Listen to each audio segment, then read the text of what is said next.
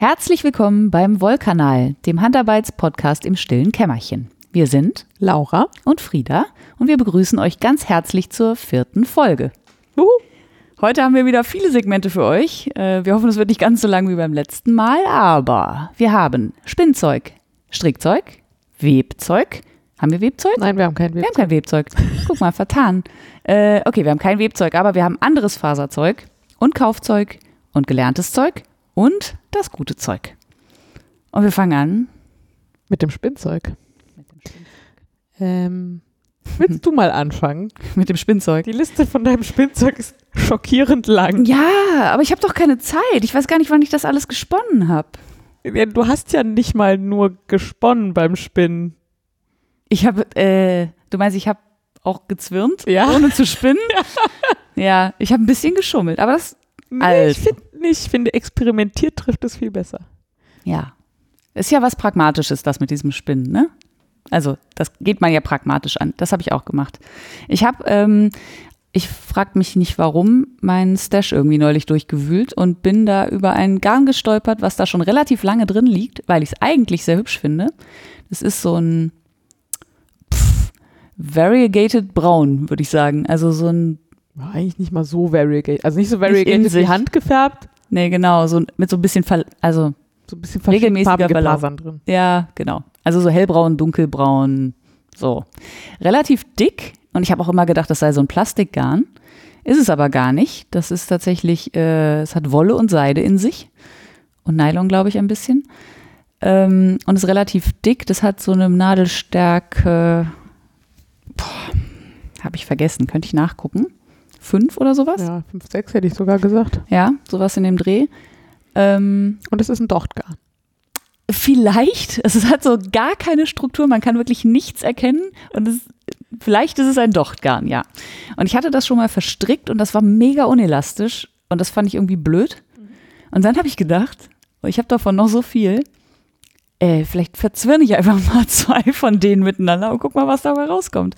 Und habe mir dann irgendwie ein elastisches, strukturierteres Garn vorgestellt, was da rauskommt, weil dann hat man ja so ein So ein Ne, so- Twist-Effekt, der ja. so ein bisschen Elastizität mit reinbringt. Das und auch irgendwie, dann sieht es auch spiraliger aus und so.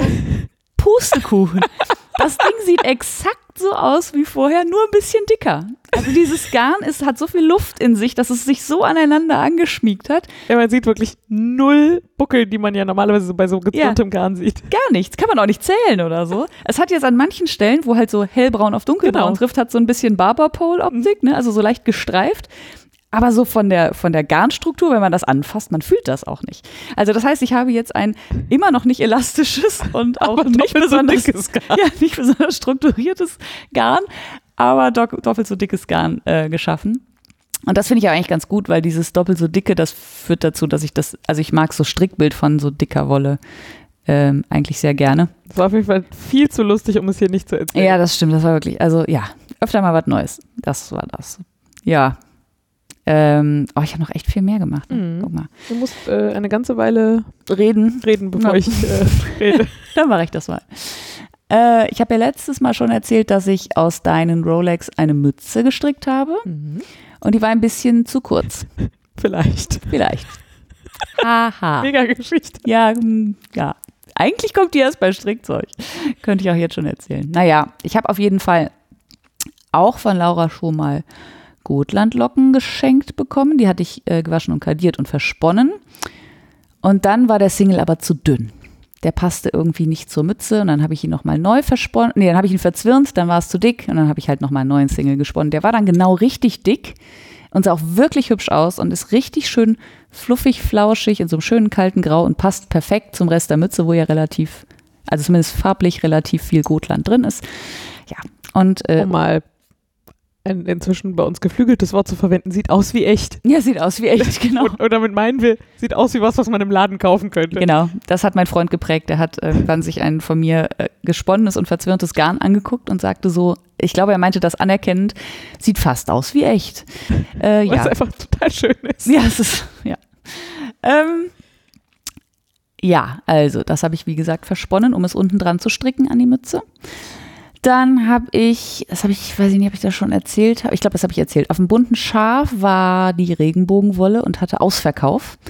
Ähm, und die haben ja, ähm, oder die hat ja, ich bin ehrlich gesagt nicht schlecht informiert, auf jeden Fall gibt es da alle möglichen Fasern in allen möglichen Farben.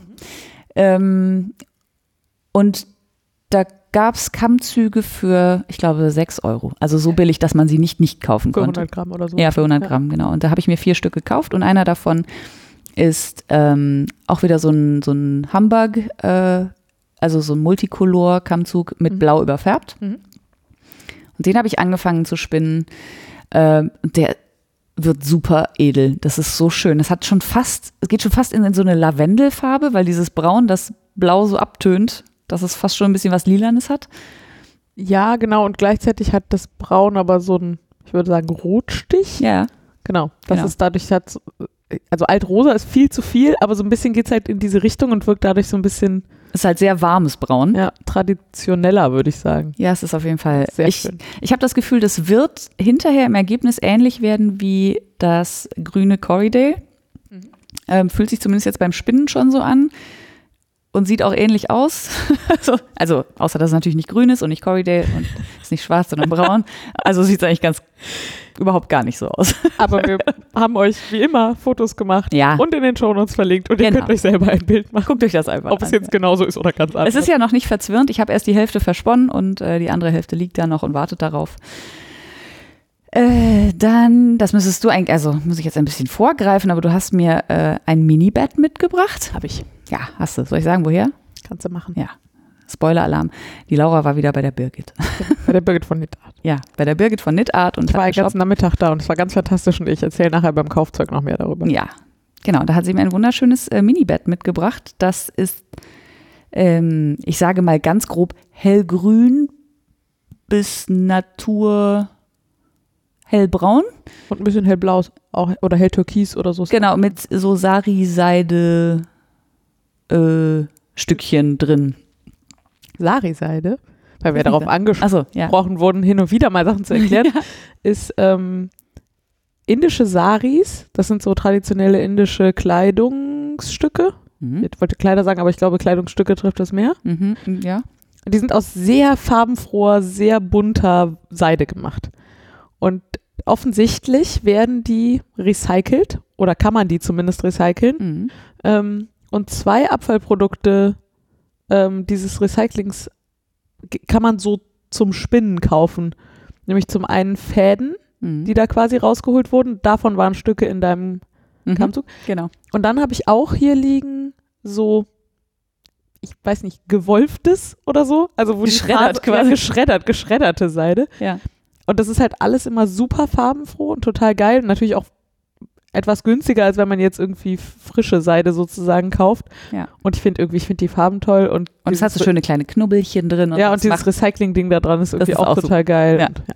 Das ist Sari-Seide. Ja, genau, Sari-Seite. Die war auch drin in diesem kleinen Minibett. Und das habe ich auch, das war so schön, weil das konnte man abends mal eben, das waren so, was sind das, so 23 Gramm oder sowas, glaube ich.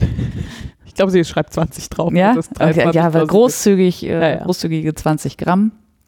Und die kann man so schön an einem Abend mal eben wegspinnen.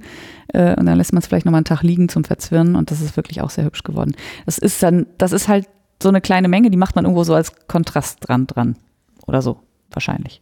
Ja, oder ich äh, überlege, ob ich mit, ich habe jede Menge so kleine Stücke, Spinnproben und so, ob ich die mal so nach Dicke sortiere und alle, die ungefähr gleich dick sind, mal zu einem wilden Schal verstricke oder so. Bei denen jetzt genau habe ich gedacht, äh, die wären eigentlich eine total hübsche Zierkante oben an Socken. Weil so ein Schaft ist ja irgendwie nicht viel Reibung ausgesetzt und äh, da kann man das ja schon mal, da muss ja dann kein Nylon oder sowas drin sein, muss nicht besonders Auf robust jeden sein. Fall. Und so grün, grüne Socken oben finde ich, glaube ich, super. Dann habe ich äh, schon wieder ein Tier, also ja, ich verspinne ja immer Tiere, fällt mir gerade auf. Ein äh, vielleicht eher ungewöhnliches Spinntier versponnen, ähm, nämlich die Haare von dem Hund von einer Kollegin. Ähm, der Hund heißt Kiba. Ich glaube, das darf ich hier so sagen. Äh, und Kiba ist ein Akita Inu. Also ein japanischer Spitz, wenn ich richtig informiert bin. Und hat sehr flauschige Unterwolle. Äh, und äh, er verliert die gerade zuhauf. Und die Kollegin war so nett, mir mal auf, auf Wunsch ein Tütchen mitzubringen äh, von Kibas Haaren.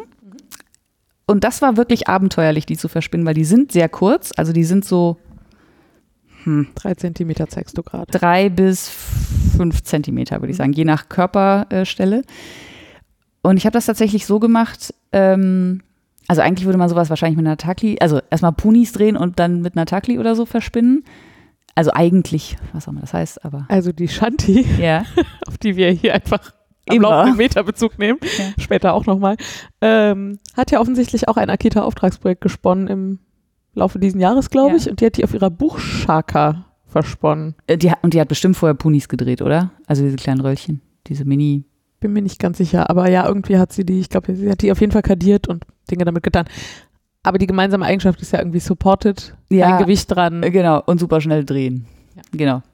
Ähm, da ich keine Buchchaka habe, noch nicht, Kaufzeugnotiz an mich selbst, Buchchaka, ähm, habe ich die einfach ganz normal mit dem Spinnrad versponnen und habe gedacht, so, wenn ich da einfach ordentlich Gas gebe, dann wird da schon ein Faden draus werden. Und mir war es auch relativ egal, wie dick das wird oder, ähm, also, ich wollte da jetzt kein super zartes Lace-Garn irgendwie draus Du spinnen. hast da nicht gezielt für ein Projekt gesponnen. Nee, ich wollte einfach schaffen, einen Faden draus zu machen. Ja. Und das ging gar nicht so schlecht. Ähm, ich, es sah so aus, dass ich dann quasi die Wolle auf dem Schoß hatte, vorne ein bisschen Faden angedreht habe.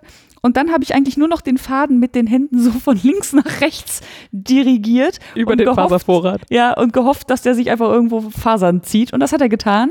Und dann, äh, ich, ich meine, ich hätte auch ähm, Fotos ähm, auf Ravelry, wo man nur den Single sieht.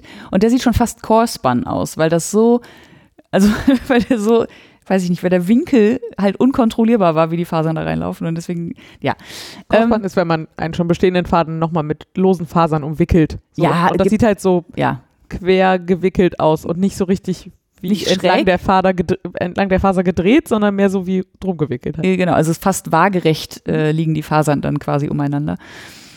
Ist dann aber beim Zwirnen natürlich äh, wieder ein bisschen äh, rausgegangen und das ist auch mega flusch, fluffig und flauschig äh, geworden.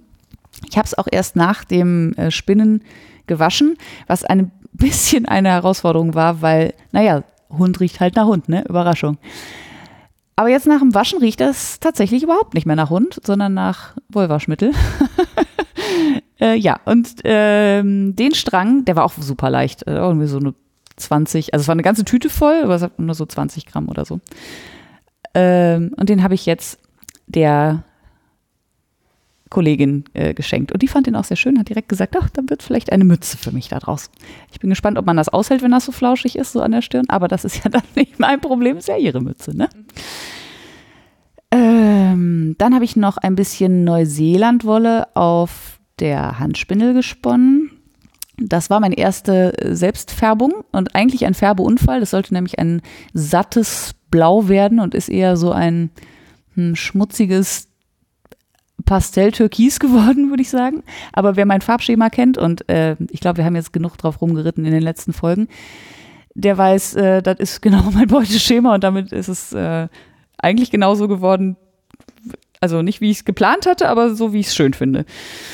Und das habe ich, ähm, das will ich eigentlich nur spinnen, um das zu ergänzen zu dem BFL, was ich vor 100 Jahren schon versponnen habe, was so schön geworden ist. 100 Jahre. Gefühlt 100 Jahren, im Mai oder du so. hast dein Vom- Spinnrad seit sechs Monaten. Ja, ich, das ist fast dasselbe. Das war, glaube ich, das erste Projekt auf dem Rad, oder? Äh, ja, das war das erste Projekt auf dem Rad. Krass, stimmt, das war das erste Projekt auf Mhm. dem Rad. Hm. Ja, also dazu hätte ich halt gerne eine kleine farbliche Ergänzung und die spinne ich jetzt gerade auf der Handspindel. Ähm, und das macht mega Bock, weil die, diese Neuseelandwolle sich total gut ausziehen lässt und es gibt einen super gleichmäßigen Faden und ich glaube, das wird richtig hübsch. Das ist auf jeden Fall eine äh, ästhetische Freude, weil äh, das Holz von der Handspindel mal wieder super zur Faserfarbe passt. Ja. Ja, das hilft immer sehr. Auf jeden Fall. Das ist halt so ein dunkles äh, Palisanderholz. Ähm, und die Spindel hat auch was Japanisches, finde ich. Also die ist so, Ja. so von der Form irgendwie, naja, ich weiß nicht genau, was für mich japanisch ausmacht, aber wenn ich die angucke, denke ich irgendwie immer an japanische Schriftzeichen. Ähm, ja, das. Und dann gab es noch ein, dann haben wir bei äh, Heimatwolle, habe ich mir ein Bett gekauft in, Überraschung, Grau und Petrol. Wobei man da schon sagen kann, es ist schon eher blau als Petrol. Vor einer Weile Oder? auch schon, ne? Ja, von einer Weile schon. Mhm.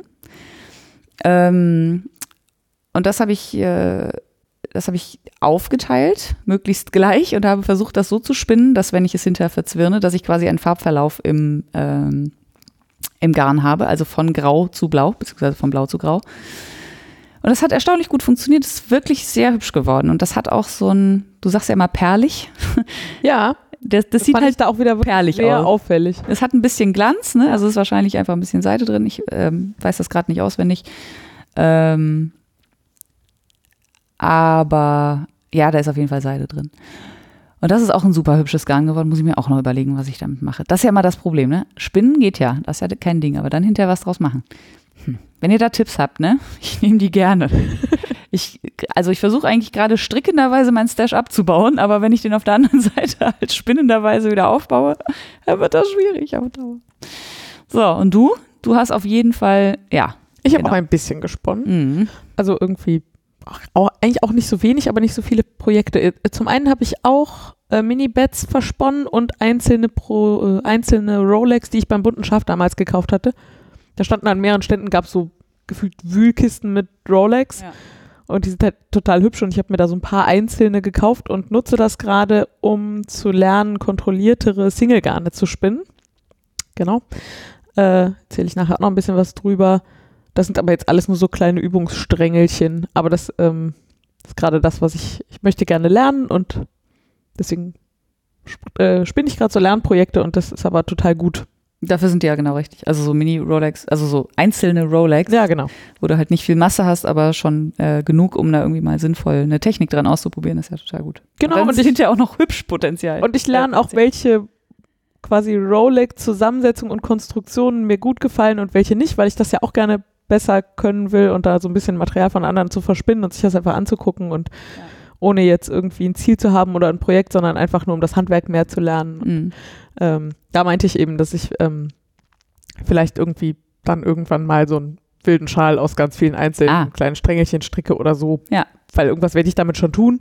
Ich produziere halt gerade relativ viele so kleine Mhm.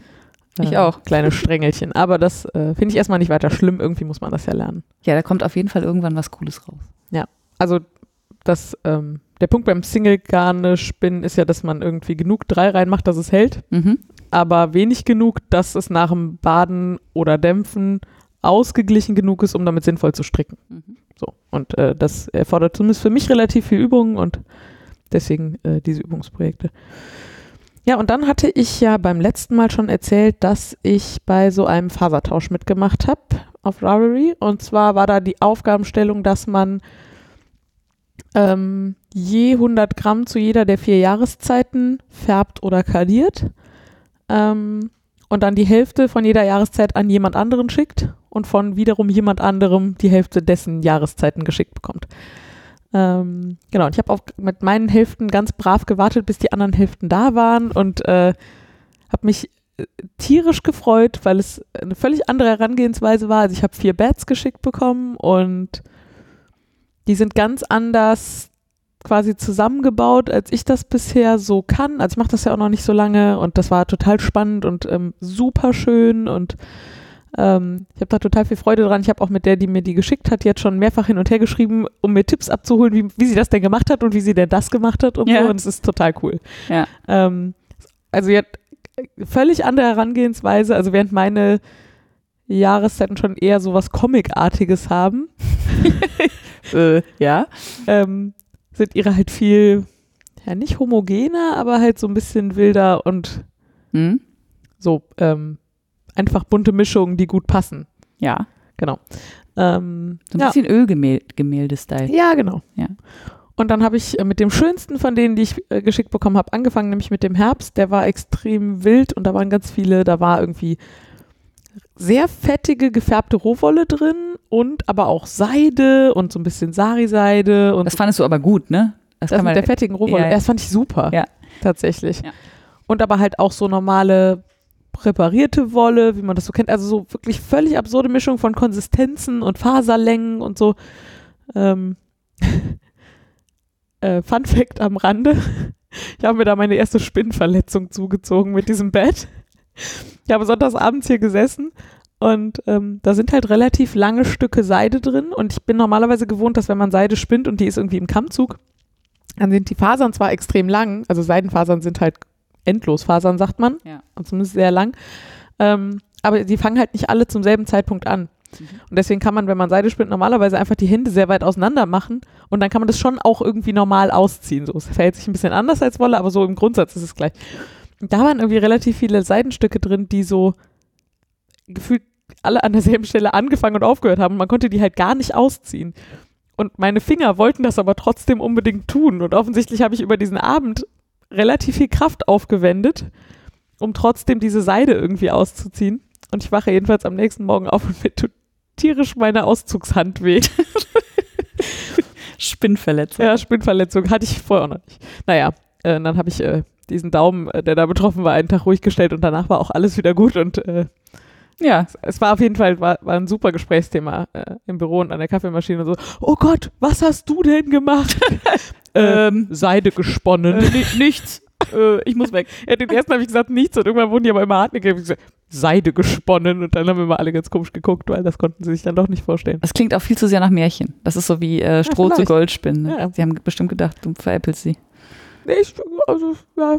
Ja. manche so, manche so. Ja. Äh, ja, und dann habe ich äh, meinen Herbst versponnen. Das war ein bisschen spannend, weil da habe ich so Wollenknüppelchen reingemacht gehabt und die halten halt nicht sehr gut. Und ich muss jetzt mal gucken. Also ich habe die, das, das Einspinnen geht noch relativ gut. Das Zwirnen war dann schon so, dass ich das ein bisschen vorsichtiger angefasst habe, als ich normalerweise gerne beim äh, Zwirnen anfasse. Und ich werde das jetzt wahrscheinlich mal so ein bisschen heiß-kalt behandeln, in der Hoffnung, dass die so ein bisschen an den Rest dran filzen Mhm. und dann mal gucken. Und vielleicht halten sie, wenn ich das verstricke und vielleicht nicht und dann war es halt ein lustiges Experiment. Gibt es denn da irgendwie, gibt es da nicht was von der Shanti? ich habe keine Ahnung, aber so, Nee, diese Wollnaps müssen ja irgendwo hin. Also, vielleicht gibt es da ja. Also ich habe bisher nichts gefunden. Ja. Genau, also man denkt ja im ersten Moment, ah ja, wie bei Tweet, Ja, Nee. aber nee. genau. die sind also, halt rund und, Ja, ja, genau. Das und haben halt wenig also Angriffsfläche. das, so, ne? was man so äh, landläufig so hier so als Tweetgarne kaufen kann, hat ja schon mal so bunte Punkte. Ähm, da wiederum gibt es ein schönes Video von der Chanti drüber, ob das denn wirklich echter Tweet ist. Ähm, kann ich irgendwann noch mal was drüber zu erzählen? Oder ihr guckt euch das Video an. Ähm, aber das sind halt mehr so kleine Stücke bunte Fasern. Und Ja. diese Wollkügelchen sind, glaube ich, eigentlich Kissenfüllungen oder so. Also es ist eigentlich für was ganz anderes gedacht, glaube ich. Okay.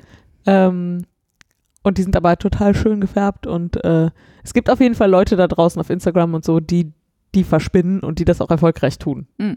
Das hätte nur vielleicht nicht sein. Also äh, kleiner Aufruf, wenn ihr jemand von diesen Leuten seid, die Ja. diese Sachen erfolgreich auf Instagram verspinnen, dann sagt uns aber, wie das geht. Wir wissen das nämlich nicht. Wir machen, das, also wir können das natürlich auch the hard way lernen, aber wenn ihr da den heißen Tipp habt, wie die Kügelchen am Garn bleiben, würde mich auch interessieren. Hübsch finde ich das nämlich. Ja, ist auf jeden Fall ein lustiger Effekt. Also es ist was, Ja. was man nur sehr gezielt einsetzt, glaube ich so, aber ja. Geht aber ja voll mit dem Bubble-Trend, den es gerade so gibt, einher, ne? Wenn du so daraus einen Pulli strickst, hast du über so kleine Mini-Bubbles drauf. Ja. Kleine orangene Mini-Bubbles. Ja, naja, und dann, ähm, dann habe ich noch die beiden Frühlingse versponnen. Erst meinen, da hatte ich so äh, Kartenbänder gezogen, grüne für so Tulpenstängel.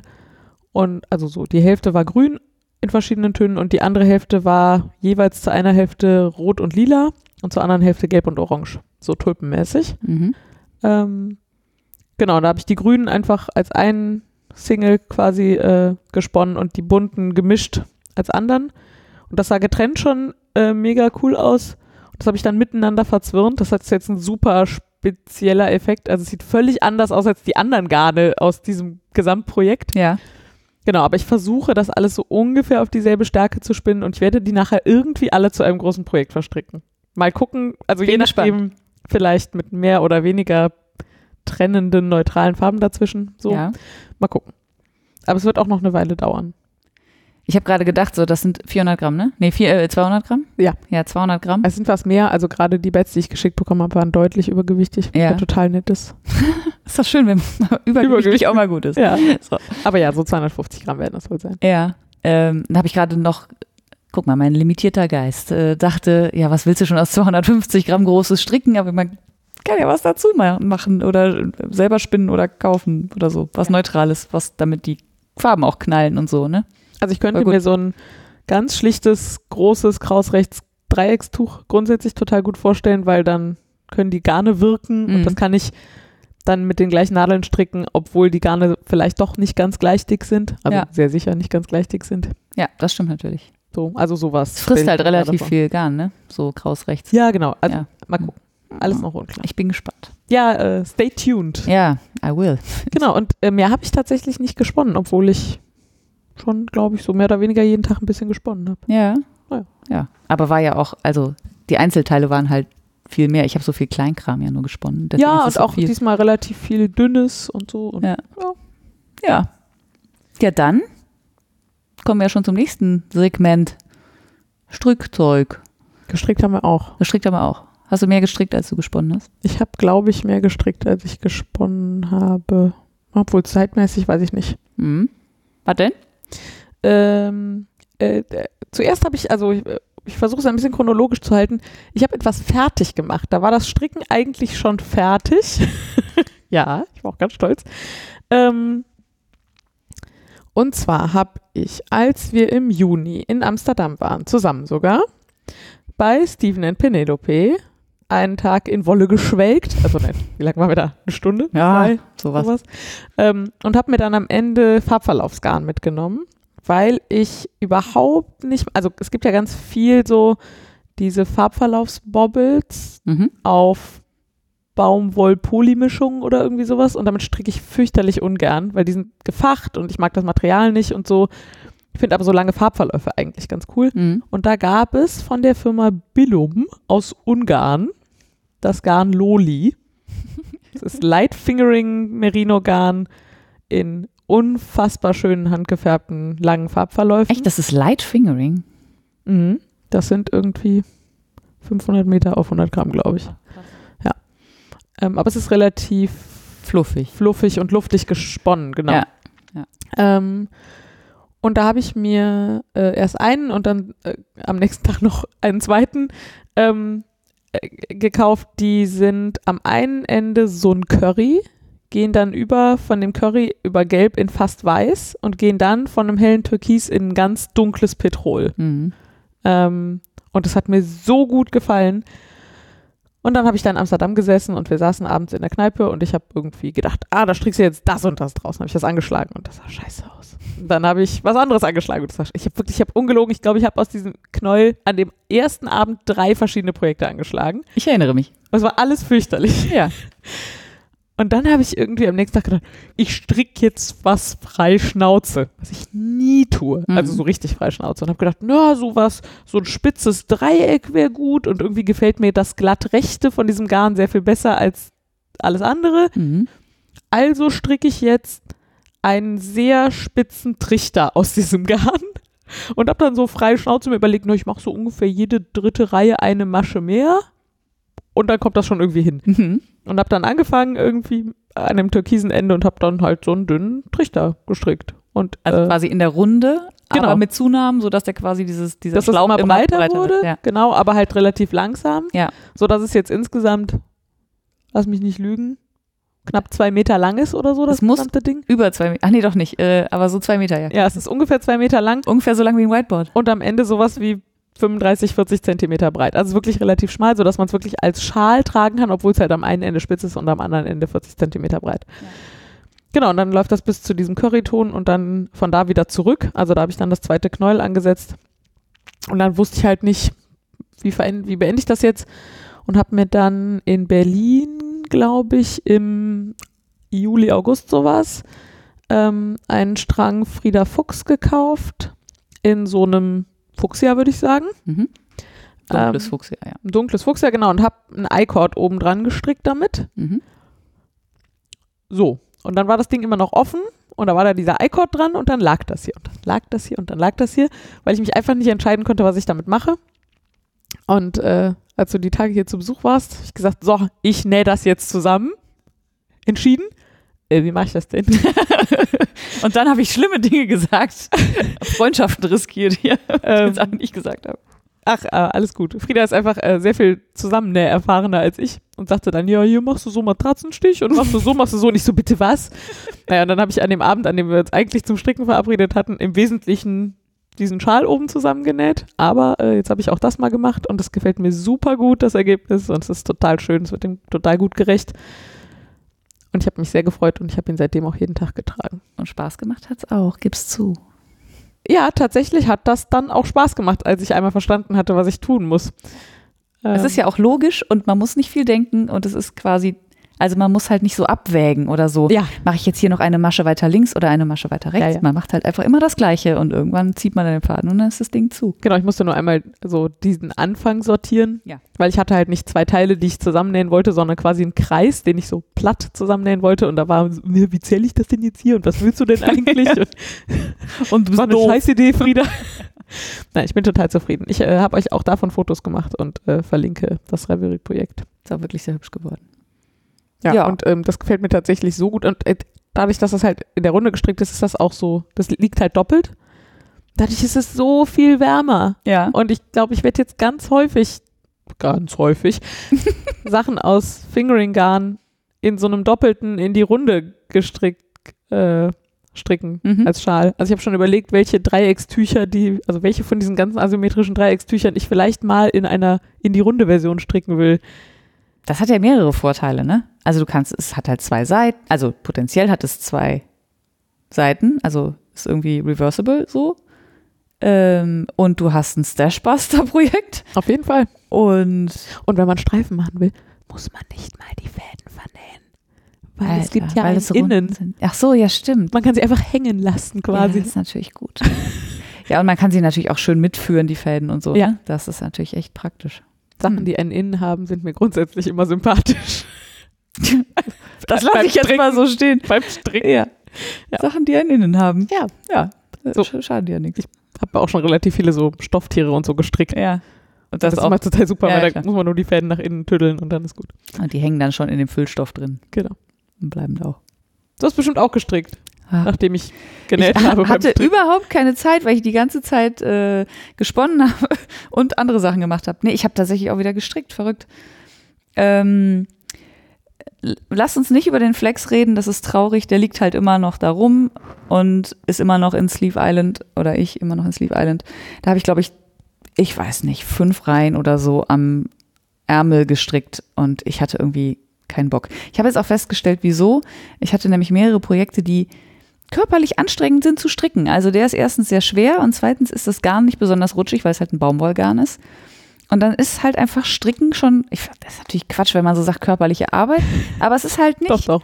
es flutscht halt nicht so schön, es geht nicht so locker von der Hand, sondern man muss da schon, naja, Du hast ja neulich mal festgestellt, dass man so ein paar tausend Maschen halt schon macht bei so einem Ja. Strickstück, gerade bei einem Pullover. ja, Und ein paar tausend Mal etwas, was doppelt so anstrengend ist wie sonst, genau, dann ist halt trotzdem läppert. anstrengend. Ja, richtig. Und deswegen hatte ich da nicht so richtig Bock drauf und deswegen liegt der dann noch. Ich werde ihn zu Ende stricken, aber ich habe nicht viel dran gemacht. Du kannst dir mal überlegen, ob du möchtest, dass ich oder wir dich häufiger dazu auffordern, da was dran zu machen. Ja, das möchte ich. Manchmal hilft das ja.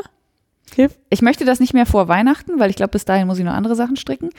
Aber nach Weihnachten gerne wieder. Dann ist er vielleicht zum nächsten Sommer fertig, weil eigentlich ist er ein Sommerpulli. Sehr gut. Ja, oder so. zumindest ein Frühlingspulli. Ja. Toll. Das ist gut. Ähm, ich habe aber an dem Architecture viel weiter gestrickt und das Allerdings. macht auch richtig Bock und da bin ich jetzt auch äh, gut über die Hälfte drüber. Und er wird richtig, richtig lang, was ich super geil finde, weil ich liebe lange Schals, wenn man die so fünfmal rumwickeln kann. Ähm, ja, den liebe ich immer noch und den stricke ich auch immer noch total gerne. Ähm, und vor allen Dingen habe ich den nach etwas anderem gestrickt und da war es die reinste Erholung.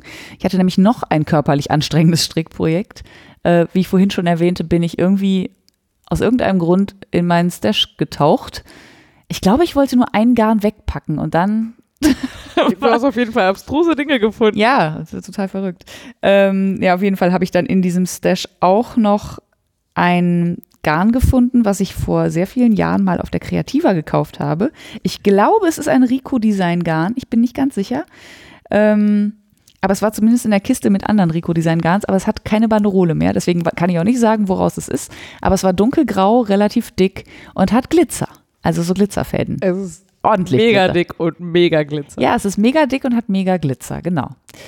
Und da habe ich gedacht, so, da habe ich jetzt richtig Bock drauf, auf sowas Dickes, Schnelles, ne, wo so eine Masche nicht irgendwie zwei Millimeter breit ist, sondern eher so ein Zentimeter. Und da kommst du bestimmt schnell voran und dann kannst du dir ganz schnell mal eben was Schönes draus stricken aus dem Knoll. Ja, Pustekuchen. Kann man zwar, Ja, Moment. was denn? Du hast jetzt auch insgesamt nicht sehr lange, also Nein, nein, das nein. ist hab alles seit der letzten Folge passiert. Ja, das ist richtig. äh, ich hatte, ich, in meinem Kopf ging das noch schneller. Gut. In meinem Kopf war das ein, ein Abendprojekt. Ah, okay. Ja, weil das ja so, war ja so Ja. dick. Ja, ja. Ja. Und die kleinen Handschüchen haben ja auch nur einen Abend gedauert. Ja, so. Ähm, ja, und habe mir dann überlegt, dass ich da einfach einen sehr schmalen Kaul draus stricke. Habe den angeschlagen. Ich glaube 88 Maschen in der Runde oder so, also wirklich nicht viel. Und habe den im ähm, Mistake Rib gestrickt. Zum ersten Mal gefällt mir sehr gut das Muster übrigens. Äh, und zwar, also, was heißt nach dem Muster? Ähm, es gibt da ein Pattern, das heißt Mistakes I Made a Few, habe ich euch auch verlinkt. Äh, es ist aber nicht mehr als die Anzahl der Maschen plus Mistake Rip. Also, Ja. Ja, genau. Das habe ich gemacht. Willst du sagen, was Mistake Rip ist? Ach so, Mistake Rip ist, ähm, boah, ich hoffe, das kriege ich jetzt sinnvoll erklärt. Also verschobenes Rippenmuster. Also hin, wenn ich, zwei zweier rippen Man strickt zwei rechts, zwei links. genau, Und auf der Rückreihe strickt man, beziehungsweise in der nächsten Runde, ja, ne? aber wenn man es hin und her strickt, würde man, also äh, wenn man Rippen stricken will, ja, würde man die, die links erscheinen, links stricken und die, die rechts erscheinen, rechts stricken. genau. Wenn man Perlmuster stricken wollen würde, würde man die, die links erscheinen, rechts stricken und die, die rechts erscheinen, links stricken. Ja, Und Mistake Rip ist quasi das um eins versetzt. genau. Ich glaube, es ist in der Runde leichter zu erklären, weil wenn ich äh, in der Runde zwei Zweier Rip stricke, Mhm. dann fange ich mit zwei Rechten an und in der nächsten Runde fange ich halt mit einer Rechten an und mache dann zwei links und wieder zwei rechts und wieder zwei links und ende dann wieder mit einer Rechten. Das heißt, es ist genau um eine Masche äh, versetzt und dann mache ich in der nächsten Runde wieder zwei rechts, zwei links. Und es sieht viel ruhiger und gleichmäßiger aus, als es klingt. Auf jeden Fall. Also ich habe immer gedacht, das, hä, das sieht doch bestimmt fürchterlich merkwürdig aus, oder so? Ja, also äh, was es halt macht, ist, es hat eine, es macht eine glatt rechtere Säule, kann man das so sagen. Ja. Daneben kommt halt quasi eine Perlmustersäule. Mhm. Daneben kommt eine glatt linke Säule, dann kommt wieder eine Perlmustersäule und dann kommt wieder rechts. So, und das halt in der Wiederholung. Und es hat irgendwie was im weitesten Sinne von Patent. Ne? Also Ja, es ist ja. halt so ein sehr breites Rippen, Ja. sehr, sehr viel Struktur, sehr viel Textur. Strukturiert ist, ja. Sehr hübsch. Naja, also ähm, lange Rede, kurzer Sinn. Ich hatte das Ding fertig, also den, das Knoll fertig gestrickt und der Kaul war sowas wie boah, 15 15 Zentimeter. Zentimeter hoch und sah einfach total bescheuert aus, weil der war auch relativ fest. Also dadurch, dass das Garn recht fluffig war, stand das so auf sich selbst drauf. Und dann hatte ich irgendwie so ein, nett jetzt aus, hätte ich mir so einen Ring über den Kopf gezogen. Es sah Es nicht, hatte ganz viel, es hatte Stand. es hatte Stand. Es hat nicht gefallen in irgendeine Richtung. Nee, gar nicht. Also ich hatte mir gewünscht, dass das dann in so lässigen Falten, nein, keine lässigen Falten. Wobei das nicht, ich würde nicht sagen, dass die Nadeln zu klein waren. Also es war nicht steif, nee. aber es hat einfach so viel Volumen und so viel Stabilität. Und nicht genug Gewicht einfach. Es Ja. konnte sich selbst nicht in, in Ja. Falten werfen. Und dann habe ich gedacht, ja, dann strickst du da. Nee, gar nicht wahr. Da haben wir drüber gesprochen. Äh, hast du gesagt, willst du da nicht einfach bei Gelegenheit mal gucken, ob du irgendwo ein Garn findest, was zwar ähnliche Eigenschaften hat. genau ähnliche Eigenschaften hat, aber so anders aussieht, dass es nicht aussieht, als hättest du doof was hinterher gekauft, was nur halb Nur so fast gepasst Genau, was so sehr ähnlich aussieht, aber wo man genau sieht, dass das eigentlich nicht das gleiche Garn ist. Und das konnte ich dann irgendwie auch nicht liegen lassen und bin dann direkt. Ähm, Ja, du hast erst noch versucht, weiß dran zu stricken, Ach, was du stimmt. noch im Stash hattest. ja, ich habe versucht, ein weißes Merino-Garn mit einem Beilauf aus einem Silberfaden. Äh, boah, ist fürchterlich. Das ging auf jeden Fall überhaupt nicht. Ja, das geht. Das war so ganz glatte, ähm, ich weiß nicht, Sehr fluffig. achtfach sehr runde. Ja. Merino-Faser, genau, so sehr rund, sehr glatt, sehr fluffig. Ähm, das war Wolle, die hatte ich mal für einen Kinderschal oder so, glaube ich, ähm, bekommen. Und die war zwar gleich dick, aber das sah einfach total Banane aus. Mhm. Und ähm, weil die halt, so- also das Graue äh, mit dem Glitzer, das hat tatsächlich auch so ein bisschen, äh, so, mh, da stehen so Fasern raus. Ich weiß nicht, wie man das Was auch sinnvoll immer sagt. für Fasern. Ja, weiß man nicht. Ich hatte direkt so auf Alpaka getippt, äh, aber da ich ja keine Banderole habe, bleibt das für immer verborgen. Ich habe das auch versucht im Internet zu finden, das Garn, habe es nicht gefunden.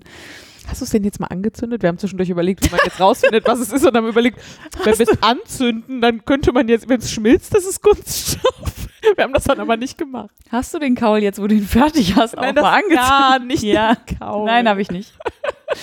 habe ich nicht. Ja, ja, also, Also es war sehr unwahrscheinlich, dass es Vollplastik ja, ist. das würde ich auch sagen. Ähm, ich hätte jetzt gesagt, vielleicht so zur Hälfte oder so oder knapp drüber. Ähm, natürliche Fasern und der Rest irgendwie Plastik. Ähm, Da ja, jedenfalls so Fasern raus und aus dem weißen Merino stand nicht gar raus. nichts raus. Das war einfach sehr glatt. Ja, dann bin ich in die Stadt gefahren und habe äh, nach einem Garn gesucht. Ich habe wirklich, glaube ich, also und äh, in die Stadt gefahren heißt halt in ein großes Kaufhaus gefahren und nicht zu einem netten kleinen Wollladen, wo man eine sinnvolle, schöne Auswahl hat. Ähm, Ja, wir sind nicht so wohlverwöhnt hier in Düsseldorf. Ja, und da war es, ähm, da war die Auswahl halt nicht besonders groß. Aber ich habe dann ein sehr schönes hellgraues Garn gefunden, was auch ein bisschen fusselig ist. Was eine sehr ähnliche, ähm, ein sehr ähnliches Verhalten hat auch.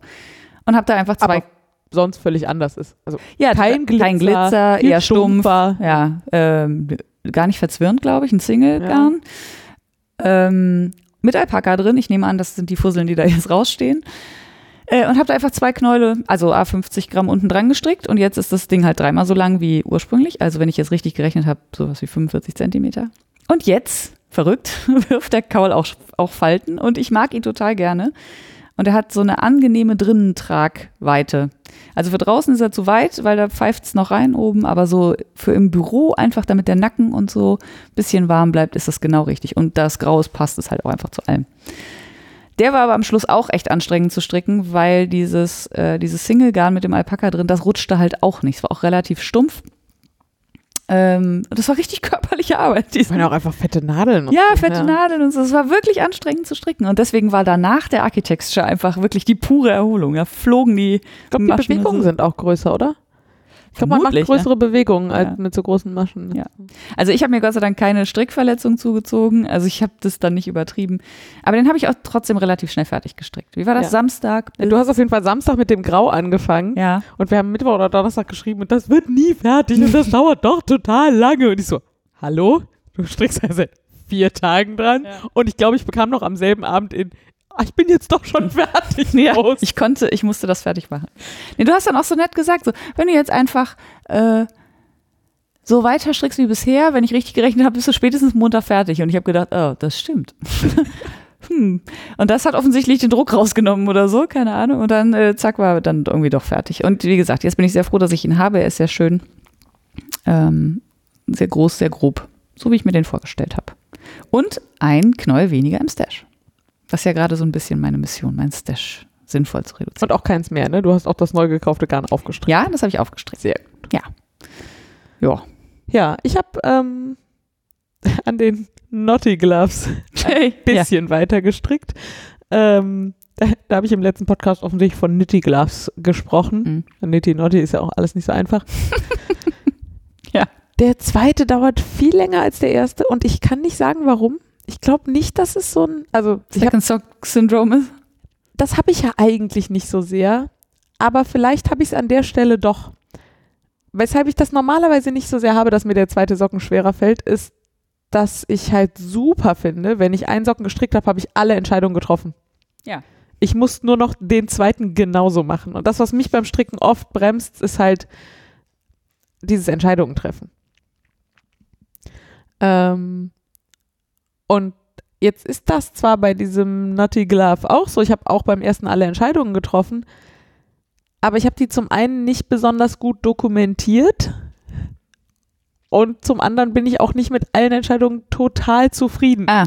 Also ich habe das Gefühl, der kleine Finger ist ein bisschen zu kurz Mhm. Und so. Und jetzt muss ich halt irgendwie mir immer den einen hernehmen und dann muss ich wissen, von wo ich da zählen muss, was bei so einem Fingerhandschuh halt auch nicht so einfach ist. Und dann zähle ich da und dann übertrage ich das auf den anderen. Und ja, ich hätte mir das Leben einfacher machen können, wenn ich das alles aufgeschrieben hätte. Dann hätte ich aber, glaube ich, für den ersten doppelt so lange gebraucht, weil ich einen Stift hätte in die Hand nehmen müssen. Ja. Keine Ahnung. Naja, ich stricke da fröhlich dran rum, aber in dem Tempo, wie es jetzt gerade kalt geworden ist, muss ich vielleicht doch drüber nachdenken, mir doch noch ein paar Handschuhe zu kaufen für diesen Winter. Oh Ma- Naja, also Ja, aber die sind ja wahrscheinlich für den tiefsten Winter sowieso nicht Genau. warm genug, ne? Ja, ja, genau. Deswegen ist es. Äh, Und machen wir uns nicht vor, die sind ja auch eher Deko. Also das ist ja wirklich einfach sehr hübsch. Oder Oder meinst diese du? Übergangszeit, wo Ja. es halt morgens, wenn ich aus dem Haus Ja, gehe, genau. zu kalt ist, um ohne. Ja. Naja, also äh, auch da, stay tuned. Dann hatte ich Vanilla is the New Black angeschlagen beim letzten Mal aus ähm, so einer High Twist Zitronen von Fadenbund von Etsy. Ähm, die sind fertig. Die habe ich komplett nach Muster gestrickt. Ähm, also ein 2-2er-Bündchen, was ich normalerweise nicht tue, einen glattrechten Schaft, was ich normalerweise nicht tue, dann diese tolle neue Ferse von Vanilla is the New Black ähm, und dann am Ende auch eine Bändchenspitze, was ich normalerweise auch nicht mache. Mhm. Und dann auch noch zusammengegraftet vorne, was ich auch nicht mache. Natürlich nicht. Aber das wollte ich einmal so nach Muster machen, mit auch den Maßen und so. Und die gefallen mir mega gut. Mir gefällt diese Ferse total gut. Das hat total Spaß gemacht, die zu stricken. Ähm, sie sind mir ein bisschen weit, ist aber nicht so schlimm, ziehe ich dann irgendwie über, also wenn ich, Über noch ein paar ja, gestrickte genau. Socken, Also ja. es gibt ja Tage, da trage ich zwei Paar gestrickte Socken Ja. übereinander und das sind dann die Tage für diese Socken. Mhm. Äh, alles total gut. Das hat mir aber so gut gefallen, dass ich da direkt ein zweites Paar von anschlagen wollte, um mal zu gucken, was passiert, wenn ich diese Ferse nehme und sie in einen meiner normalen Vanilla-Socken einbaue quasi. Ähm, und das habe ich dann auch gemacht. Ich hatte hier noch ein Knäuel Lana Grosser meilenweit rumliegen, was ich mal in Berlin gekauft habe. Ähm, und habe gedacht, prima, das eignet sich super. Ähm, und habe aus denen eben noch ein paar angeschlagen mit weniger Maschen, mit meinem Lieblingsbündchen. Also meine normalen Vanilla-Socken haben halt ähm, eins rechts verschränkt, eins links Rippen, Mhm. weil das einfach halt formstabiler ist. Und ich stricke auch normalerweise das Bündchen einfach bis runter zur Fersenwand, wenn ich normalerweise Socken stricke, ähm, weil dann der Schaft nicht so in sich zusammenfällt und ich, zumindest so für den praktischen Alltag mag ich das sehr viel lieber, wenn die so ein bisschen anliegen. Ähm, es leiert dann auch nicht so schnell und so. Mhm. Äh, das habe ich gemacht und dann die Ferse von Vanillas The New Black hat so auch so zwei Zweierrippen, die da so raus entstehen quasi. Mhm. Das habe ich jetzt übertragen auf diese anderen Rippen und habe das alles so ein bisschen umgerechnet und gemacht und getan. Ähm, und bin da jetzt auch schon über die Ferse hinweg. Das hat gut funktioniert und stricke jetzt den, den oberen Teil des Fußes weiter in diesem Rippenmuster äh, und den, die Sohle glatt rechts und werde dann auch meine, ich weiß nicht so genau, Sternchenspitze oder so. Ähm, also so eine Spitze, wo man verteilt über die ganze Runde Abnahmen macht und dann am Ende nur noch sechs Maschen hat, die man einfach zusammen zieht, genau. Ähm, das werde ich da auch machen Mhm. und so und dann äh, kann ich mal berichten. Hast du ihn mal anprobiert, den ersten? Ja, der sitzt gut. Im Moment sitzt die Ferse noch irgendwie anders, als ich erwartet habe. Also nicht schlecht vom Sitz, sondern dass der Fersenkeil sitzt anders auf meinem Fuß, als ich das erwartet hatte. Könnte aber auch daran liegen, dass da halt jetzt in der Mitte des Fußes noch dieses Nadelspiel drin ist. Ja. Vielleicht, Vielleicht. auch nicht optimal zum Testen. Das kann natürlich sein. Genau, das hat jedenfalls Spaß gemacht und äh, ja, so ein bisschen, ich, äh, durch diese rechts verschränkten und links äh, brauche ich dafür einfach sehr viel länger als für glatt rechts, weil da stricke ich halt blind und eins rechts verschränkt, eins links stricke ich nicht blind. Ja. Ähm, insofern ist es ein bisschen mühseliger als das erste Paar, aber äh, trotzdem gut. Gut. Schön. Und du so? Ich habe, was habe ich denn noch? Ach so, ich habe auf jeden Fall einen, endlich einen Dotted Race angeschlagen. Endlich.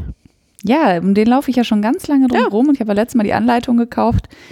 Und wir haben ja auch über äh, Strickmonogamie geredet und dann brachen mit dem ähm, Mistakes I Made a Few Kaul, glaube ich, irgendwie alle Dämme. Da musste ich ja alles anschlagen, wo ich gerade Bock drauf hatte und der Dotted Race war auf jeden Fall dabei.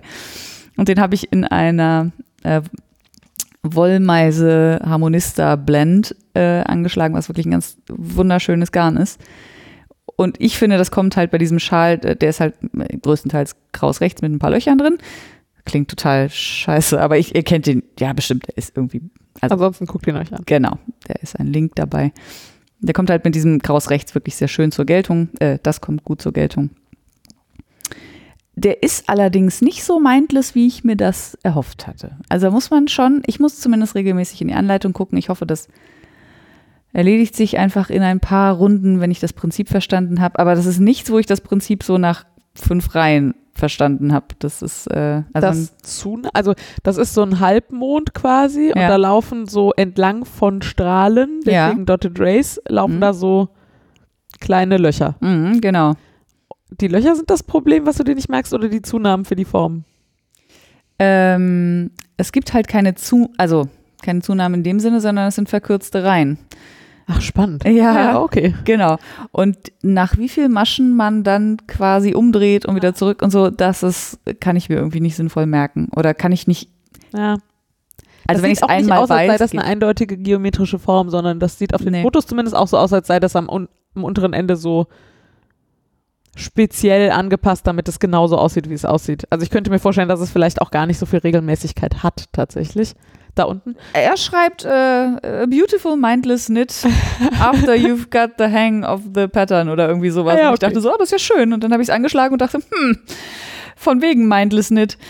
Aber die Wolle entschädigt für vieles. Auf jeden Fall und das Muster macht auch Spaß zu stricken, aber man sieht schon an der Anleitung, also normalerweise, weiß ich nicht, so Anleitung, dann steht dann so Reihe 1 bis 12 so und so und dann Repeat Row 1 to 12 five times. 800 Mal. Und ich glaube, die Anleitung vom Dotted Race hat einfach sowas wie 98 Reihen oder so. Also keine Ahnung, ich, Ja. weil man immer mal wieder was anders machen muss. Äh, ja, also es macht trotzdem Bock, den zu stricken, aber wie gesagt, ich hatte mir den deutlich äh, Mindless sah vorgestellt. mindless da vorgestellt, genau. Tolles Deutsch. Ja, allerdings. Also es ist nichts, ist kein, kein äh, Strickprojekt, was ich mal eben so nebenher in einer netten Kaffeerunde Ja. stricke. Da muss ich mich äh, zumindest noch ein bisschen konzentrieren und immer mal wieder in die Anleitung gucken. Und dann habe ich noch ein Projekt angeschlagen, das war auch sowas, wo ich so richtig, ähm, ich habe festgestellt, dass Projekte anzuschlagen, die ein Garn benutzen, was schon lange in meinem Stash liegt, was ich gerne benutzen würde, viel, also mich wirklich einfach sehr glücklich. Mhm. Das war in dem. Fall so. Ich, ähm, du hattest mir mal aus London von Loop einen äh, wunderschönen Madeline Tosh, Tosh Merino Light Single Ja. Strang mitgebracht, 100 Gramm. In Überraschung einem Petrolton. ähm, Bisschen grau. ja, genau. Und der ist, aber der ist, also Sehr den, jeansig. ja, das kann man nicht als äh, semi-solid bezeichnen oder so, da sind schon deutlich mehr Farben drin. Ähm, aber insgesamt ist es auf jeden Fall sehr petrolig. Äh, ja, genau, ich glaube, die Farbe heißt, glaube ich, sogar Denim Mhm. und nicht äh, Petrol oder so. Und daraus hatte ich mir mal einen Schal gestrickt, beziehungsweise einen Kaul, und der war viel zu lang und viel zu schmal. Ah. Also, was sich natürlich bedingt irgendwie, klar, weil ich habe, ne, wenn man, ja, Ja, ja. Mhm. ähm, und den habe ich nie getragen. Und dann lag dieses wunderschöne Garn verstrickt in meiner Schublade. Und dann habe ich irgendwann gesagt, nee, ich mache den jetzt einfach wieder auf und äh, bade das Garn einmal und dann suche ich mir ein schönes Projekt. Und jetzt habe ich ein sehr, sehr schlichtes Projekt angeschlagen. Nämlich, hm, ja, wie spricht man den jetzt aus? Myra's Cowl. So würde ich es auch. Mira's Cowl, unklar. Ähm, das ist eigentlich, es sind nur rechte und linke, also hm, ein sehr unregelmäßiger Rip, könnte man sagen. Also man, äh, es ist zwei Stricken, also zwei rechte Maschen, vier linke, acht rechte, 16 linke und dann wieder zurück. Also 16 rechte, acht linke, ich komme nicht mehr, also Ja, ihr ja. versteht schon. Ja, und das halt immer im Kreis. Ähm, Und tatsächlich alle linken links stricken, alle rechten rechts genau, stricken. Einfach also das in sind einfach geraden Linien hoch. Ja, genau, das sind so, so, so Säulen. Ähm, Habe ich euch auch verlinkt. Das ist, äh, das war so schön schlicht, dass ich fand, dass das Garn da wahrscheinlich gut äh, zur Geltung kommt. Und es wird dann am Schluss, steht in der Anleitung, block aggressively. Also der wird dann quasi wirklich auf Länge gedehnt, damit er dann auch zweimal um den Kopf passt, wenn man das, also um den Kopf, um den Hals, um den Kopf auch, aber in, also eine bedingt das andere. ja, genau. Ähm, und äh, ich bin da sehr glücklich mit und es macht mega Bock, das zu stricken. Und ich glaube, das ist genau das richtige Strickprojekt für dieses, für dieses Garn. Das ist wirklich, wirklich sehr hübsch. Also sind jetzt auch schon mehrere Leute in der Firma an mir vorbeigelaufen und haben gesagt, oh, was ist das denn für ein Garn? Das ist aber hübsch. Du meinst in der Strickmittagspause? In der Die Strickmittagspause. wir immer noch machen, das ist so schön. Ich glaube, es war nicht in der Strickmittagspause, aber ja. Zumindest ähm, waren das die Beteiligten der, äh, manche Beteiligte der Strickmittagspause, ja. Ähm, ja, und dann mein kleines Mützendesaster. Naja, Desaster. Äh, Mein kleiner Mützenfail. Das ist einfach eine schöne Geschichte. Ja, ist eine schöne Geschichte. Ja, also, die Mütze, die ich aus Lauras Rolex gestrickt habe, die ja super schön geworden ist, die war dann am Schluss Also ich hatte da so die Nadeln drin, habe die auf den Kopf gesetzt und habe gesagt, ist zu kurz, ich muss was nachspinnen. Das habe ich ja dann gemacht. Das war das Gotland, äh, was ich vorhin erwähnt habe, die Singles. Ja, und habe die äh, das Gotland-Single unten dran gestrickt, habe die Mütze abgekettet, zweimal, nee, dreimal, was bei Gotland wirklich eine Qual ist, weil das filzt sofort Mhm. und aufribbeln ist nicht mal eben. Es hat Mhm. wirklich lang gedauert, das wieder aufzumachen. Ähm, weil mir immer das Abgekettete nicht gefallen hat. Also erstmal, entweder war es nicht hübsch oder es war nicht dehnbar genug oder es war zu weit. Ja. Und dann war ich endlich glücklich und hatte die, das perfekt abgekettet und habe die Mütze aufgesetzt. Und dann war die einfach viel zu lang. Und zwar genau um das Stück, was ich dran gestrickt hatte. Und ich habe gedacht, was für ein Quatsch, was hast du denn da gemacht? Ich hätte die einfach, nachdem die Rolex aufgestrickt waren, Ja. hätte ich die einfach abketten können und Ja. sollen und dann hätte sie wahrscheinlich einfach genau die richtige Länge gehabt. Ja. Das mache ich natürlich jetzt noch. Ich mache einfach das Gotland wieder ab und werde den Single zu irgendwo anders reinstricken und das dann einfach ordentlich abketten und dann sollte das äh, mit dieser Mütze dann doch noch ein gutes Ende finden. Also wirklich, naja.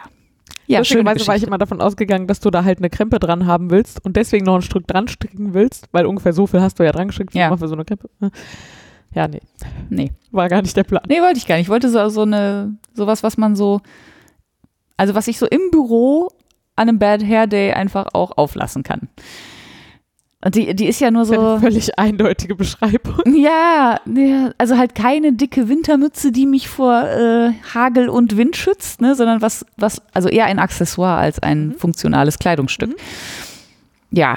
Ja. Ja, hat, das hat nicht so gut funktioniert. Naja, Aber man, ne, Versuch macht klug. Ja. Das. Und ich glaube, sonst habe ich, nee, sonst habe ich nichts gestrickt. ich habe noch was. Was denn? Ich habe ein ja. Strickgraffiti gestrickt. Weiß ich das? Ja.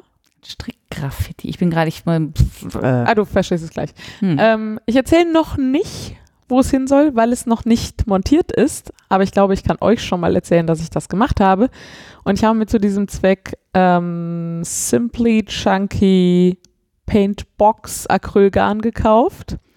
Äh, jetzt ist bei Frieda der Groschen auch gefallen. Du warst zu großen Teilen äh, ah, in der jetzt, Nähe. ja, ja. Ähm, genau, und zwar in Schwarz und Weiß. Ähm, Acrylgarn, weil da kann man das immer abwaschen und waschen und so. Und äh, es ist ein Indoor-Projekt und man werden wahrscheinlich relativ viele Leute anfassen und man will das vielleicht einfach zwischendurch mal waschen und äh, so. Und äh, ja, und außerdem muss man da jetzt auch, also ich fand es völlig angemessen für dieses Projekt, so ein Acrylgarn zu kaufen. Auf jeden Fall. Und es gibt bei Love Knitting, ich glaube, das ist eine Eigenmarke von denen, diese Paintbox-Garne. Da Glaube ich auch, ja. gibt es vor allem Acrylgarne, aber auch Baumwolle und ich glaube auch richtige Wolle. Ähm, und ich finde die immer so reizvoll, weil die so ganz klare Ralfarben quasi haben. Mhm. Ähm, und es darf von den Farben, die die haben, von Fingering bis Super Bulky irgendwie alle Stärken gibt. Magst du noch mal sagen, was eine Ralfarbe ist? Für die Nicht-Designer unter uns? Äh, Ah, ganz grob. Es ist ein Farbsystem, Ja. wo feste Farben feste Nummern haben. Ja. Sehr viel mehr weiß ich darüber auch nicht. So wie, also ganz platt, halt so so eine- Pantone oder so. Ja, genau, es Also, gibt so eine ganz klare Ja. Palette an Farben und äh, genau so. Und von diesen Paintbox-Garn gibt es eben auch so eine ganz klare Palette und ähm, ja, da habe ich mir schwarz und weiß bestellt. Sehr viel zu viel. Mal gucken. Ähm, und dann habe ich mit sowas wie Sechsernadeln, glaube ich, 16 Maschen angeschlagen, ähm, was sowas wie 14 Zentimeter ergab oder 15 oder so und habe dann dreieinhalb Meter gestrickt. Hab gedacht, hm, damit mir das nicht langweilig wird und das am Ende nicht langweilig aussieht, probiere ich jetzt mal alles aus, was ich schon immer mal ausprobieren wollte und habe irgendwie wild drauf losgelegt und habe irgendwie äh, ja, kraus rechts und glatt rechts und dann habe ich ähm, Intarsia gestrickt zum ersten Mal, gleich in mehreren Variationen. Ich habe mir ein Lace-Muster ausgedacht. Ich habe ähm, einen Zopf und zwar einen Intarsia-Zopf, Mhm. einen schwarzen Zopf auf äh, weißen Zopf auf schwarzem Grund. Mhm. Dann habe ich Mosaik-Knitting ausprobiert, hatte ich vorher noch nicht gemacht, sowohl glatt rechts als auch kraus rechts. Mhm. Ähm, ich überlege gerade, ob, ob da noch andere signifikante, ich habe es leider gerade nicht hier, andere signifikante Sachen drin waren. Also ich habe dreieinhalb Meter mich mal ordentlich ausgetobt. Für Eil habe ich nicht gemacht, weil ich zu den Zeitpunkten, wo ich das gemacht habe, keinen Nerv habe. Also ich würde von mir bis heute sagen, ich kann das nicht. Und es ist auch vielleicht nicht so dehnbar wie der Rest. Ja, ach, das ist schon sehr unterschiedlich dehnbar. Ich glaube, das wäre tolerierbar gewesen, aber also ich kann das nicht, ich will das gern mal lernen. Ja. Für 16 Maschen hätte ich das wahrscheinlich hingekriegt, aber ich hatte einfach keinen Nerv dazu. Ich habe das so mindless an einem Wochenende gestrickt. Ja, Ganz so normale gedauert. Ringel hast du auch noch gestrickt. Also Ja, einfach so genau. abwechseln. Ja, ja, ja. Schwarz-Weiß. Äh, lustige Sachen. Ähm, das war auf jeden Fall mal ein ganz anderes Projekt. Und ich glaube, ich habe ungefähr Donnerstagabend bis Sonntagabend gebraucht oder so. Das war jetzt nicht, hat jetzt nicht besonders lang gedauert. Ich habe, glaube ich, ungefähr sowas wie 250 Gramm verstrickt. Und, Und, äh, sobald es montiert ist, werde ich euch Fotos machen und dann erwähne ich das hier auch nochmal kurz, dann könnt ihr gucken. und dann können wir auch genauer sagen, was das ist. Genau. Sehr kryptisch alles, aber naja, gut. ein paar Geheimnisse schaden ja nicht. Ja, Ja. Ja. ja, Fertig gestrickt? ja. Guck mal. Wir haben noch ein bisschen anderes Faserzeug. Ja. Äh, gewebt habe ich tatsächlich dieses Mal nicht. Stimmt. Ich habe ein ganz kleines bisschen weiter gehäkelt an Schub, The African Flower Sheep. Ähm, wie schon vermutet, wird das wahrscheinlich eher so ein Jahresprojekt. Aber es sind 36 Polygone. Solange ich jeden Monat eins stricke, dauert das nur drei Jahre. äh, häkeln meine ich. Oder so. Ja, ja, also. Ja, sehr schön. Echt Mal gucken. 36, das hätte ich auch nicht gedacht. Ja, das ja. sieht so klein aus. Ja, Aber nein. naja. Ja. Ja, äh, aber es ist lustig, ich äh, stricke, ich, ich hecke da gerne dran rum und äh, hin und wieder mal so, ein, mal so eine Flower und dann irgendwann wird das fertig werden. Ihr werdet noch häufiger davon hören, dass ich ein bisschen was an Schub gemacht habe, nehme ich an. Ähm, du hast auch noch anderes Faserzeug aufgeschrieben. Unfassbar. Ja. Ja, das mit diesem, also ich sagte ja bereits mehrfach heute, dass ich hier mal in meinen Stash geguckt habe. Ähm, ich muss dazu sagen, dass ich, und Laura lacht mich dafür schon immer aus und ist, glaube ich, kurz davor, mich zur Therapie zu schicken, Was? Wofür? dass ich Wolle nicht wegschmeißen kann und nicht äh, gut ertragen kann, wenn jemand Wolle wegtut. Na, das, das würde ich so harsch nicht sagen, dass ich dich dafür auslache. Du darfst präzisieren, wofür du mich auslachst. wofür lachst du mich aus? Es gibt ja so Dinge, die man aufhebt, weil man nicht gut Sachen wegschmeißen kann. Weil man zum Beispiel findet, dass man nachhaltig sein sollte Ja. und dass man nicht so viel Müll erzeugen sollte und dass Sachen, die noch für was gut sind, ja nicht weg müssen und Mhm. so. Und diese Grundeinstellung führt manchmal dazu, bei mir jedenfalls, dass ich Sachen aufhebe, die mich dann aber eigentlich mehr belasten, weil ich immer das mich verpflichtet fühle, sie für was zu benutzen. Ja. Und ich habe deswegen für mich irgendwann erkannt, dass es manchmal gut ist, sowas dann nicht aufzuheben. Ja. Und ich versuche das dann auch zu verschenken und ich schmeiße auch nicht einfach alles weg und ich schmeiße wirklich sehr selten Wolle weg. Ja, Laura, Laura schmeißt sowieso keine Wolle weg. Nee, aber andere Menschen schmeißen manchmal vielleicht Wolle weg. Ja, ich versuche die dann Ja. immer Anfängern in die Hand zu drücken, damit sie mal stricken lernen Ja. oder sowas. Genau. Das ist auch gut, ja.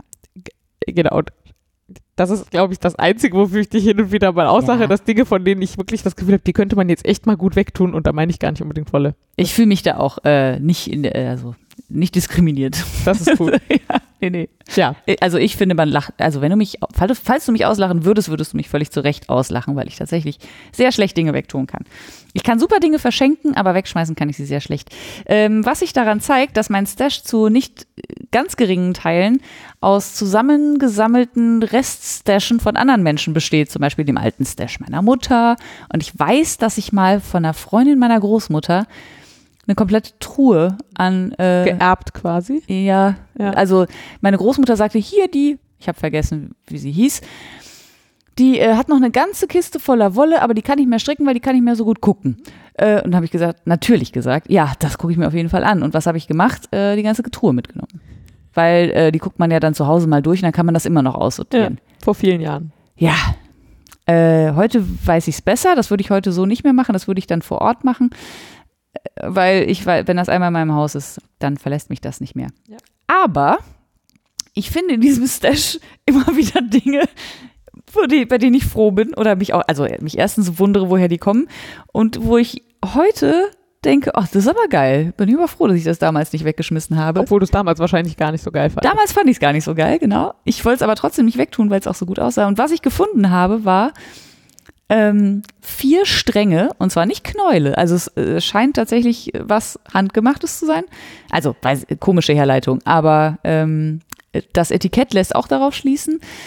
Ähm, Trachtenwolle. Ich habe 400 Gramm dunkelblaue und ein bisschen heller blaue Trachtenwolle gefunden, ähm, die ich damals, glaube ich, also für die Qualität der Wolle so geschätzt habe. Und da ist, wie gesagt, da ist ein hübsches Etikett dran und da steht auch Trachtenwolle drauf und so. Ähm, aber die ist halt recht grob. So kann man das sagen. Ja. Und da kann man so einen Janker oder so draus stricken. Aber das ist jetzt nichts zum Kuscheln. Und das hätte ich damals, als ich das genommen habe, fand, also hätte ich mir niemals vorstellen können, dass ich daraus mir irgendwas stricke. Heute denke ich, boah, was für geile, griffige, schöne, stabile, robuste Wolle. Voll super. Jetzt habe ich da so 400 Gramm Trachtenwolle gefunden. Total gut. Ähm, das Einzige, was mir noch fehlt, ist eine entsprechende Anleitung. Falls ihr also schöne, schöne Anleitungen kennt, die man mit so Trachtenwolle gut stricken kann, äh, immer her damit.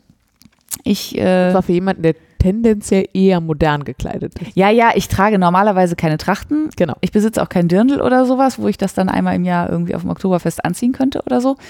Ähm, es, es müsste ein, wenn es Trachten sind, müssten es modern interpretierte Trachten sein oder sehr schlichte. Ja. Aber so, wie gesagt, also ich nehme auch alles andere, was für so ein wirklich schönes, grobes, dunkelblaues Garn sich du eine anbietet. grobe Stärke? Das ist schon recht dick. So. Wo hast du? Aaron? Ja. Ja, irgendwas zwischen, dazwischen. Ja. Ja, so Nadelstärke. Ja, weiß ich nicht. Weiß ja nicht, wie sich das verstrickt. Ja, Es macht nicht so einen sehr luftigen Eindruck. Also sowas wie fünf oder so. ja ich auch geschätzt. Dann stimmt das bestimmt. Schön, wie wir uns hier mal wieder um Kopf und Kragen reden. Ja, wir schätzen uns. Wir, wir schätzen immer gleich falsch. Genau. Aber das können wir sehr gut. Ja, das können wir. Unabgesprochen sehr, sehr gleich falsch äh, schätzen. Ja, genau. Ähm, ja, ich habe äh, noch ein paar andere äh, Fasersachen und zwar habe ich, ähm, bin ich gerade ganz wild im Rolex Kadierfieber, die am Ende Weihnachtsgeschenke werden sollen. Ist ja noch ein Monat. Mal gucken. Ähm, Sollen die Rolex Weihnachtsgeschenke werden oder willst du daraus was Nee, spinnen, genau was nicht. ein Weihnachtsgeschenk wird? genau genommen will ich daraus was spinnen und daraus dann was stricken und das wird das Weihnachtsgeschenk. Schade, weil ich hätte sonst gedacht, wie viele Leute kennst du schon, die spinnen? Für wen können wohl die Rolex für Weihnachten sein? Ja. Ja, ja ich habe das schon verstanden. schon okay. So, äh, viel mehr werde ich darüber auch nicht erzählen. Ihr kriegt dann wahrscheinlich, also ich vermute, ihr kriegt vor Weihnachten noch eine Folge von uns, aber über diese ganzen Weihnachtssachen werden wir wahrscheinlich einfach im Januar reden und dann ist es entspannter. Das macht Sinn. Sehr gut. Und dann habe ich noch an einer Internetaktion teilgenommen, von der ich euch zumindest kurz erzählen wollte, weil meine Vorfreude riesig ist. Ähm, und zwar auch in der Shantimanu Ravelry Gruppe ähm, an einem Adventskalendertausch. Und da gibt es so ganz viele verschiedene Modelle in diesem Internet mit, man macht 24 gleiche Päckchen und schickt die alle an eine zentrale Person und die packt 24 Leuten dann 24 Adventskalender mit 24 verschiedenen Päckchen und so Geschichten. Ähm, das hier ist eine, eine etwas einfachere Variante. Ich habe einen Faser-Adventskalender zusammengestellt für eine andere Spinnerin aus 24 mal 10 Gramm Fasern Mhm. und habe von einer wiederum anderen Spinnerin genauso ein Paket bekommen. Und es steht hier. Und das Paket steht hier.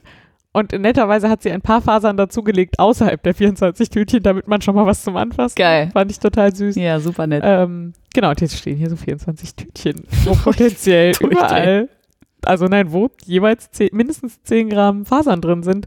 Und ich bin total neugierig, ich bin total gespannt und ich mag Adventskalender total gern. Und Mhm. Ich auch, wenn ich sie geschenkt bekomme. ich weiß, dass ich oft das Problem habe, dass mein Advent so stressig ist, dass ich nicht so gut hinterherkomme. Und ich weiß aber, dass natürlich die, die mir den geschickt hat, sich bestimmt darüber freut, wenn ich ihr jeden Tag ein Foto von dem Türchen schicke oder irgendwie so oder Mhm. das da poste in dem Thread, der dazu gehört. Ähm, und vielleicht motiviert mich das auch ein bisschen, mir dann auch wirklich morgens oder abends die Zeit zu nehmen und das auszupacken und ein bisschen anzufummeln und vielleicht an dem einen oder anderen Tag auch zu spinnen. Mhm. Voll gut. Voll gut. Bin auch ein bisschen neidisch.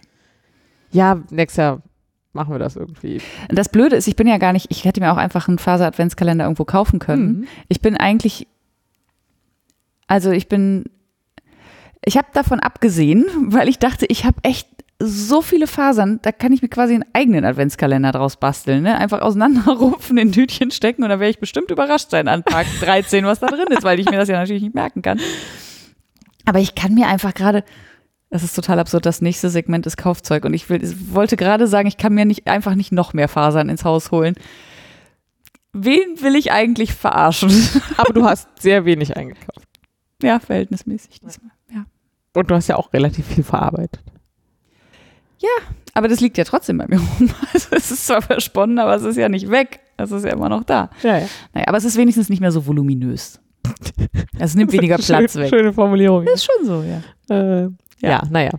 Vielleicht machen wir uns dann nächstes Jahr einfach gegenseitig Adventskalender, dann erhöhen wir nicht oder so. Da kann ich mal drüber nachdenken. Na gut. Das stresst mich jetzt schon. Das, oh Gott, nee, das will ich nicht. Nee, ich schaffe das einfach. Ich, bin- ich, ich werde einfach nicht rechtzeitig fertig. Das weiß ich. Ich müsste Tütchen nachreichen.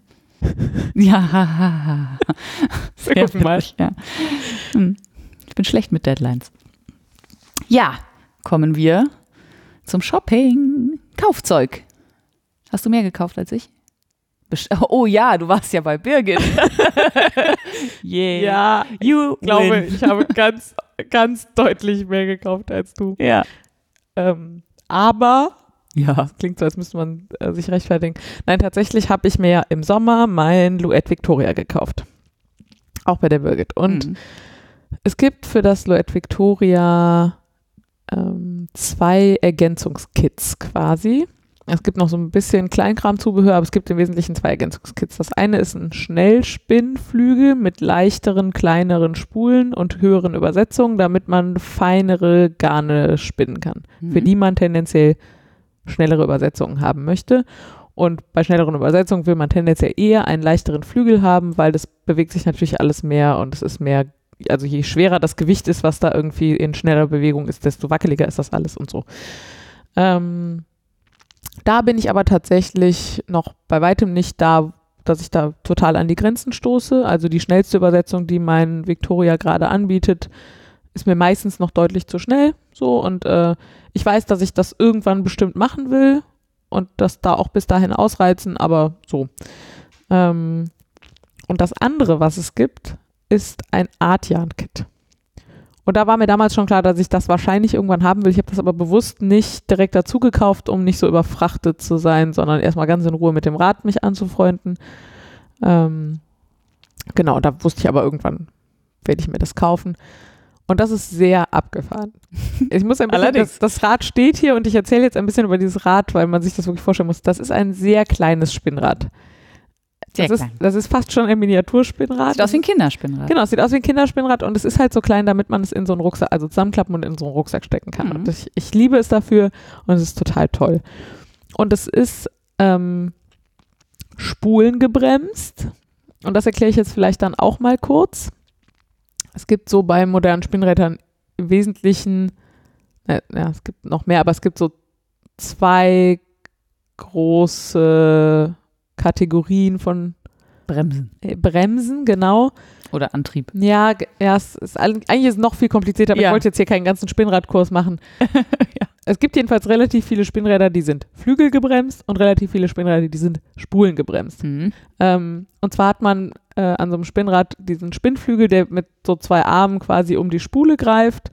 Und wenn die sich, die Spule und der Flügel sich gleich äh, zusammendrehen, dann wird einfach nur das Garn verdreht. Mhm. Und in dem Moment, wo quasi ähm, die sich unterschiedlich schnell drehen, wird das Garn aufgespult auf die Spule. Das sind so die beiden Dinge, die am Spinnrad passieren. Und es gibt halt verschiedene Arten, wie man das irgendwie erzeugen kann. Und das ähm, Duett Victoria ist genau wie das, was ich davor hatte, Spulen gebremst. Das heißt, dass der, ähm, der Antriebsriemen quasi den Flügel antreibt und dann die Spule sich mitdreht und es aber eine Bremsmöglichkeit für die Spule gibt, sodass sie also die Möglichkeit hat, langsamer zu laufen als der Flügel, um das Garn aufzuspulen. Schneller aufzuspulen, genau. Es ist, es ist ja äh, kontraintuitiv, weil je härter man die Bremse anzieht, desto schneller wird das Garn aufgespult. Ja, genau, weil die Differenz zur Genau, Flügelgeschwindigkeit halt man bremst halt eigentlich nicht, sondern Ach so. eigentlich gibt man ja Gas. ne? Ja. Also es geht dann ja, halt also schnell. es ist alles Aber ja. kompliziert und vor allem Ja. in einem Audiopodcast. ja, ja. Aber so grundsätzlich. So, und dann gibt es eben die andere Variante, wo die Spule vom Rad angetrieben wird und der Flügel vorne mit so einem Lederband abgebremst wird quasi. Und diese beiden Antriebsarten unterscheiden sich in dem, wie sie sich verhalten. Und ich habe bisher nur spulengebremst gesponnen. Und dieses Artian-Kit ermöglicht jetzt also nicht einfach nur, wie man das ja vielleicht beim Namen erwarten könnte, dass man dickere Garne spinnen kann, sondern es baut das ganze Rad von einem spulengebremstes Rad auf ein flügelgebremstes Rad um, was irgendwie sehr abgefahren ist. Ähm, das ist ein relativ massiver Spinnkopf, den man oben auf das Rad draufsetzt, gefühlt wiegt der nochmal genauso viel wie das ganze Rad. Ja, der ist auch nochmal genauso groß. Ja, Das ist wirklich riesig. also es ist dann auf jeden Fall ein normal hohes Spinnrad, wenn man den aufgebaut hat. ja. Ähm, und da passt dann, da kommt ein anderer Flügel mit, der deutlich größer und massiver ist, mit sehr viel größeren Löchern für sehr viel dickeres Garn. Ähm, da kommen dann dickere Spulen mit, die zum einen eben den Spulenantrieb ermöglichen. Dafür ist halt der Durchmesser der Spule auf einmal dann relevant. Mhm. Ähm, deswegen müssen die relativ groß sein und außerdem passt da halt auch mehr drauf. Ähm, so, also dieses Rad ist Und- doppelt so groß, wenn das aufgebaut ist, als normal. Ähm, es ist aber trotzdem überraschend schnell zusammenbaubar. Es ist, zum einen kann man es ganz gut auseinandernehmen. Ich glaube, ich kriege es tatsächlich einfach problemlos noch in den Rucksack vom Victoria rein. Mhm. Und es dauert auch nicht besonders lange, es aufzubauen. So, also es sind so im Wesentlichen, muss man den Riemen wechseln, weil der halt sehr viel länger sein muss, weil er sehr viel höher reichen muss. Und es sind dann im Wesentlichen zwei Schrauben. Ja. So, und das ist echt cool. Also die Birgit erzählte auch, dass Luet sich das deutlich, nachdem sie das Victoria rausgebracht haben, erst ausgedacht hat. Ja. Umso cooler finde ich es irgendwie. Also es ist irgendwie einfach Das ein cooler? Hack. Ja. So, also ich glaube, das finde ich daran schon total geil. So, Ja. und dann erlaubt es halt dickere Garne und es hat halt sehr viel langsamere Übersetzungen und ermöglicht deswegen auch nochmal ganz anders zu arbeiten. Und das ist auch der Hauptgrund, warum ich gerade übe, Dochtgarne zu spinnen, ähm, weil ich damit halt jetzt die Möglichkeit habe, in meiner normalen Trittgeschwindigkeit, die schon jetzt gar nicht so absurd schnell ist, Nee, gar nicht. aber auf jeden Fall zu schnell, um in dieser normalen Trittgeschwindigkeit mit den normalen Victoria-Übersetzungen und der Geschwindigkeit meiner Finger dort Garne zu produzieren, die nicht völlig überredet sind. Was ist denn die langsamste Übersetzung von Victoria?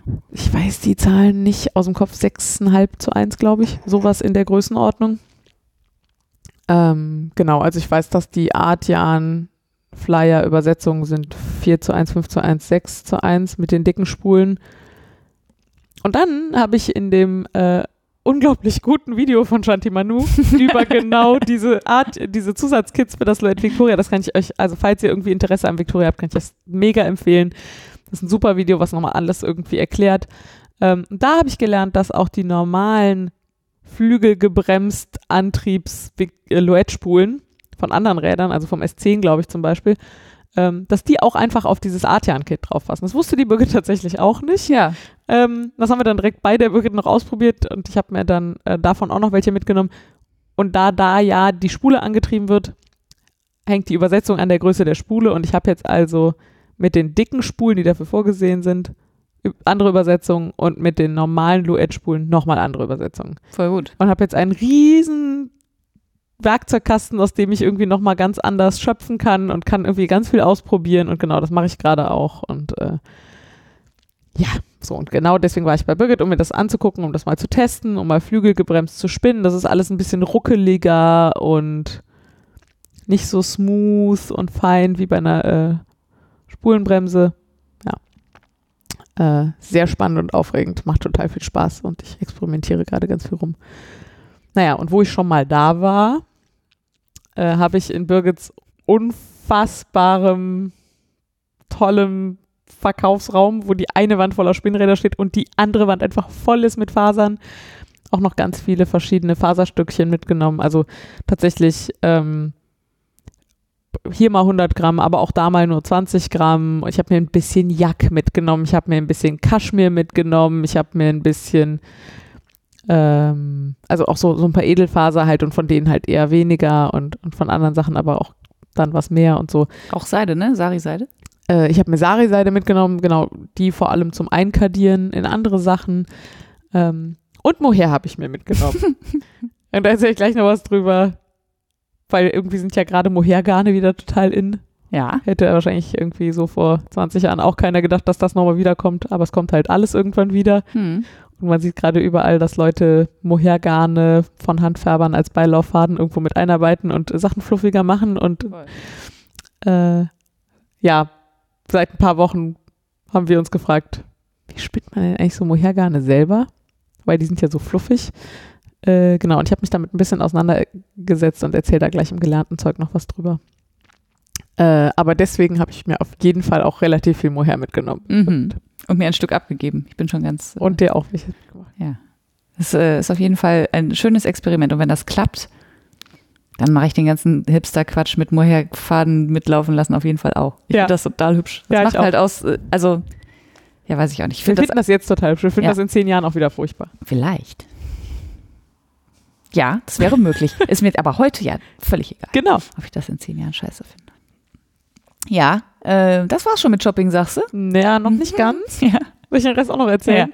Ja, ähm, ja Weihnachten steht vor der Tür. Ähm, ein Kinderpulli steht an. Ich habe lange mit mir gerungen, weil ich ach, natürlich eigentlich nicht finde, dass Kinder jetzt unbedingt, also Kinder, die ja auch aus dem Zeug rauswachsen und damit bitte auch spielen gehen sollen und im Dreck wühlen und alles, dass man denen jetzt unbedingt handgefärbte Garne auf hochwertigen Fasern in Kleidungsstücke verwandeln muss.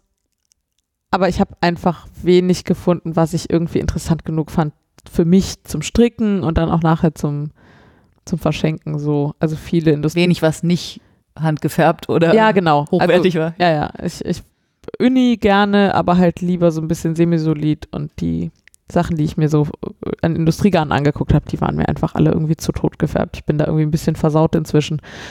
Ähm, und noch dazu habe ich gerade auch keine Lust, meine Handarbeitszeit mit Garn zu verbringen, was ich nicht total schön finde. Mhm. Genau. Und das Ende vom Lied war, dass ich bei Wall of Fame ähm, Merino in Sockengarn, äh, Sockengarnstärke äh, gekauft habe in einem Ton, der nennt sich Masala. Masala ist ja für mich, jetzt äh, korrigiere mich, ein Gericht, glaube ich, ein indisches oder nee, das ist eine Marsala. Gewürzmischung. Marsala ist ein Dessertwein. Deswegen meine Verwirrung. Vielleicht. Ich war nämlich massiv verwirrt, ja. weil ich immer so Rosttöne erwartet habe, wie das indische Essen. Ja. Genau. Und es sind aber so Beerentöne. Aber auch der Marsala hat, ist nicht Ach, beerentönig guck. eigentlich. Naja. Also, sondern eher so, also wie, wie so ein Dessertwein halt aussieht, so braun, Ach, okay. braunisch. Ja, also insgesamt Ja. große Verwirrung. Ja. Marsala, kenne ich überhaupt nicht. Ähm, das ist jedenfalls jetzt ein sehr schöner Bärenton, sehr variegated. Mhm. Bin total froh. Er passt total gut zu diesem Kind. Ich habe im Laufe des Podcasts schon eine Maschenprobe gestrickt. Sie gefällt mir sehr gut. Ja. Ich muss Bin jetzt nur noch entscheiden, was ich für einen Pulli daraus stricke. Und du hast da jetzt ein Merino-Garn, ne? Ja. Ja. Das feine? Mm, Ja, also ja, so Fingering Weight. Ja. Genau. Und dann habe ich mir auch noch ein Buch gekauft, aber da redest du gleich noch drüber. Ja, da rede ich gleich noch drüber. Hihi. Beim guten Zeug. Ja. Das dauert ja noch ein bisschen. Mm, ja, ich habe auch ein, also wie du schon sagtest, ich habe nicht so viel geshoppt. Das eine habe ich sogar schon gesagt. Das war nämlich das Ergänzungsgarn für den Mistakes Cowl, also damit ich dieses äh, Glitzergarn äh, fertig verstricken konnte. Ähm, das war aber tatsächlich sogar im Angebot und so, also da habe ich gar nicht so viel Geld ausgegeben. Das war sehr schön. Und es ist schon wieder weg. Und es ist schon wieder weg, genau. Ähm, und dann habe ich mir was gekauft, was ich wirklich schon sehr lange haben will. Und es ist ein totales Freak-Utensil, finde ich, nämlich eine Stricklampe, äh, Schrägstrich, Strickumhängelampe. Also, falls wer das nicht kennt, das ist eine batteriebetriebene Lampe und sie hat zwei Enden, wo jeweils, also wie, man muss sich vorstellen, wie so eine Taschenlampe so von der Dicke her. Und dazwischen sind die mit einem Schwanenhals. Schwanenhals, so heißt das, genau. Also einem bieg, biegbaren Metallteil verbunden. Und man kann das dann quasi in so ein U biegen und sich um den Hals legen. Das ist wirklich völlig absurd. Und dann leuchtet, also dann, dann macht es sehr gezielt Licht und das, man kann das sogar so in drei verschiedenen Stärken und man kann die rechte und die linke Lampe auch unterschiedlich voneinander heller und dunkler machen. Also man hat da sehr viel Abstufungsmöglichkeiten. Und das ist total super, wenn man keine Stricklampe irgendwo, also so eine Standlampe hat, die quasi den Stricksessel beleuchtet. Sowas habe ich nämlich nicht. Das wäre nämlich dann mitten im Raum. Ähm, dann kann man sich die einfach umhängen und kann, keine Ahnung, ich, ich möchte was sehr klischeemäßiges, Stereotypes sagen, wenn der Mann Fußball guckt, dann kann ich halt daneben sitzen. Da müssen wir nicht die große Deckenlampe anmachen, die total ungemütlich ist und ich kann einfach meine Stricklampe umhängen. Das sieht zwar bescheuert aus, aber das sieht ja außer ihm niemand und er guckt nicht hin, weil er guckt ja Fußball. So, und ich finde das ein total tolles Utensil und die war auch noch, ähm, da wo ich sie gekauft habe, war sie auch noch, glaube ich, um die Hälfte reduziert oder so und dann konnte ich einfach nicht mehr anders und habe mir die gekauft. Super Teil, finde ich großartig. Ich finde, es sieht wirklich fürchterlich aus und ich finde auch das Licht ganz fürchterlich. Ich würde das nicht über mich bringen. Das stimmt, sie hat sehr kaltes Licht, aber man kann das Strickzeug sehr gut erkennen. Ja, ja ich, bin, ich bin mir schon immer zu, wie sagt man, Eitel? zu eitel, um Stirnlampen anzuziehen. Und ich finde, das ist einfach noch eine Nummer schlimmer. Das wäre ja meine Alternative gewesen. Aber eine Stirnlampe kannst du, also weiß ich nicht, korrigiere mich, aber ich glaube, die kann man nicht richten. Ne? Also die ist halt Es gibt auf welche, die man richten kann. Ah ja, guck mal, hätte ich auch mal können. So eine, so eine OP-Lampe. Dann musst du halt mal hingucken. Also dann bewegt sich halt auch der Lichtkegel im Ah, Raum und ja, so. ja, stimmt. Und Genau. wenn du dann zwischendurch mal zum Fußball guckst, dann ja. ist das vielleicht auch doof und so. Also Mhm. War ich mich unbeliebt. ich verstehe schon, warum du dir die gekauft hast, aber ich krieg das nicht über mich. Nee, musst du ja auch nicht. Du hast ja auch einen schönen Ich Sessel mit, äh, mit Stricklampe, Mhm. genau. Ja. Und dann habe ich noch, also einmal habe ich noch Fasern gekauft. Ich hoffe, es ist jetzt das letzte Mal vor Weihnachten. Es gibt einfach Dinge, an denen kann ich nicht vorbeigehen. Und das gehörte dazu. Das war nämlich ein wirklich wunderschöner, handgefärbter Chubut-Kammzug vom Jarninchen in, ich traue mich kaum es zu sagen. Also es ist, Überraschung, Petrol in dem Kammzug. Aber ich fand die Kombi so schön. Es war nämlich ähm, Petrol, dann so ein bisschen abge, ähm, abgetöntes Gelb und ein Braun und dazwischen auch ein bisschen weiß oder noch, also so ungefärbte Stellen. Und das Braun ist so Schoko richtig, ne? Also richtig sattes, aber also nicht so dunkles Braun, sondern schon, also eher so Milchschokoladenbraun.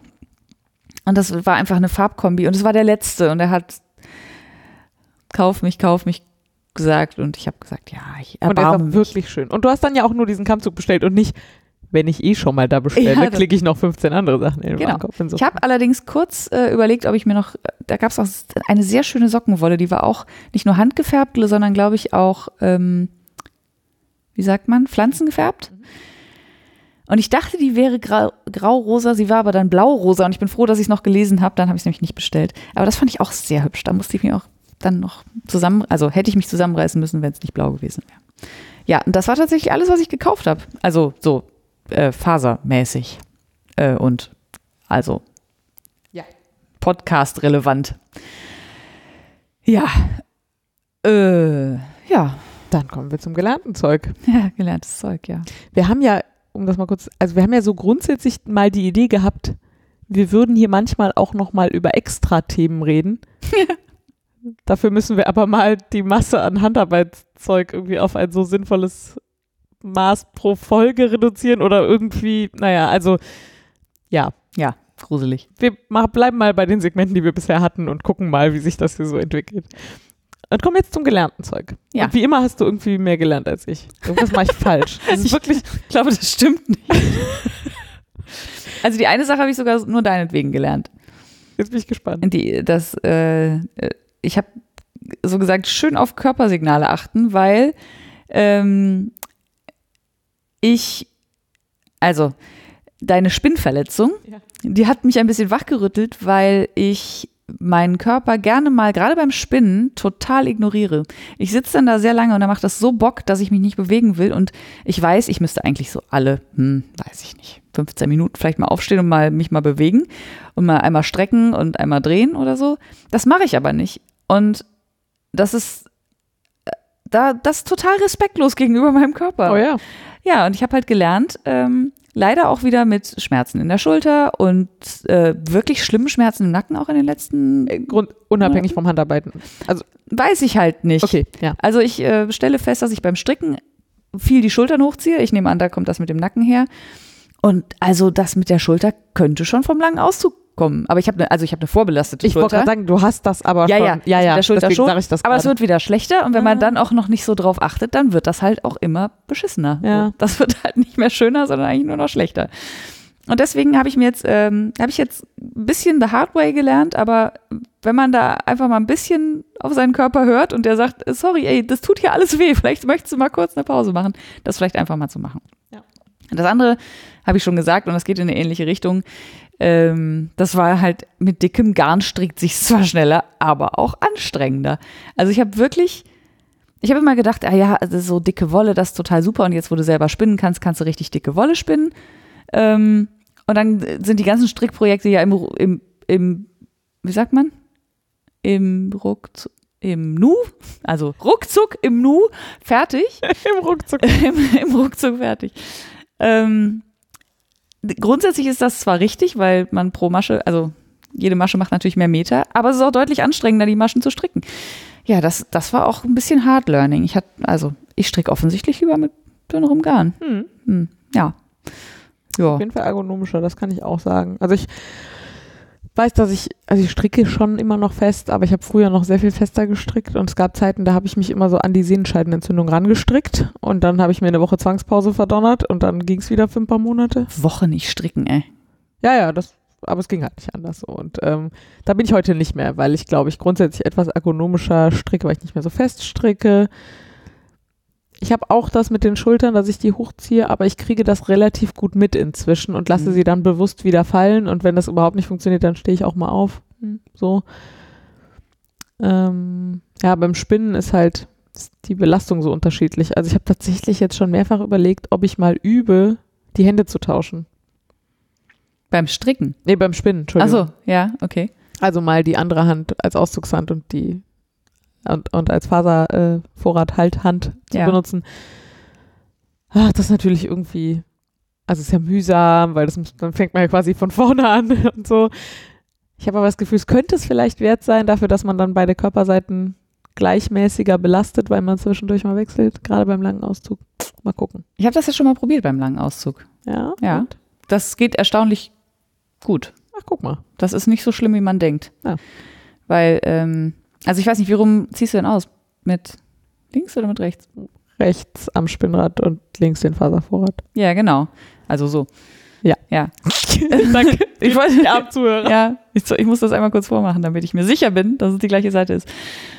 Ähm, das Schöne ist halt, wenn du, wenn du es in die andere Richtung machst und den Faservorrat in der rechten Hand hast, dann hast du, also irgendwo machst du ja schon viel mit der rechten Hand. Und dann kann man halt schon relativ viel kontrollieren, weil die rechte Hand halt, äh, wie sagt man, skilled auf Deutsch? Ja, äh, befähigter ist grundsätzlich. Genau, die kann das halt grundsätzlich eigentlich schon besser. Ja, Und okay. deswegen geht das schon ganz gut. Ja, das Kann man natürlich schlau. Ja, vielleicht probiere ich das mal. Probier mal.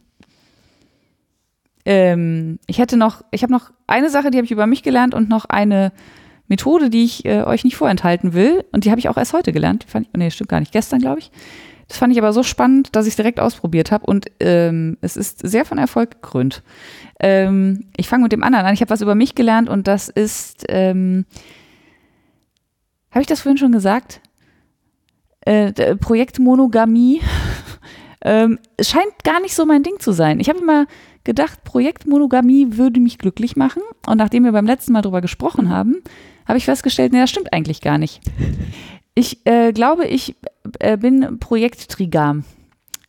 Also ich Ja. äh, glaube, so, so drei, maximal vier Projekte gleichzeitig sind total super für mich. Die müssen nur unterschiedlich genug sein. Genau. Und dann, also ich, ich habe heute Mittag, als ich das schon mal gesagt habe, so einen blöden Vergleich gebracht. Ich habe als Kind, damit ich möglichst viele Süßigkeiten essen kann und mir die nicht langweilig werden, immer im Kreis gegessen. Also Schokolade, Lakritz, Chips, Schokolade, Lakritz, Chips. Und immer, wenn ich von dem einen die Schnauze voll hatte, Ging wieder halt was anderes. nächste- ja, war das andere wieder lecker. Und ja, okay. ähm, ich weiß, dass das nicht gesund ist. Ich mache das heute auch nur noch ganz selten. Das Nur noch, wenn ich Alkohol getrunken Nee, habe ich tatsächlich, ja genau. Äh, nee, habe ich tatsächlich so lange nicht mehr gemacht, aber mir fällt gerade auf, ich hätte tatsächlich alles drei zu Hause. Ich könnte das einfach nochmal ausprobieren. Ähm, nee, und genauso mit dem Stricken halt auch, dass man so drei Projekte hat, die so unterschiedlich sind, dass man dann immer wieder Bock hat auch auf die anderen Sachen. Das ist, äh, das war eine schöne Erkenntnis, weil jetzt konnte ich auch noch ein paar Sachen anschlagen, ohne mich einfach total schlecht zu fühlen. Weil ich dachte, das ist ja auch was ganz anderes als das andere. Und dann kann man immer an dem stricken, worauf man gerade am meisten Ja. Bock hat und man hat ein bisschen Auswahl. Ich bin sehr gespannt, ob das für dich mittelfristig Ja, ich auch. funktioniert so. Äh, Ich weiß, dass das für mich äh, schon seit Jahren relativ gut funktioniert. Ich habe eigentlich immer ein paar Socken im Anschlag und zwar Die zähle paar, ich ja nicht mal mit. ein paar nicht Mustersocken. Also Ja. so ein paar Stinos. Ja. Ähm, was, wo ich auf die Farben Bock habe. Mhm. Das sind meistens Schals, aber nicht immer.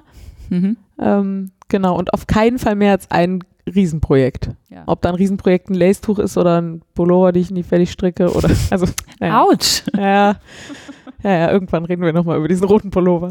Ach so, ach deiner. Ich dachte, du meintest meinen. Ah, nein, nein, nein, nein, ich meine nicht.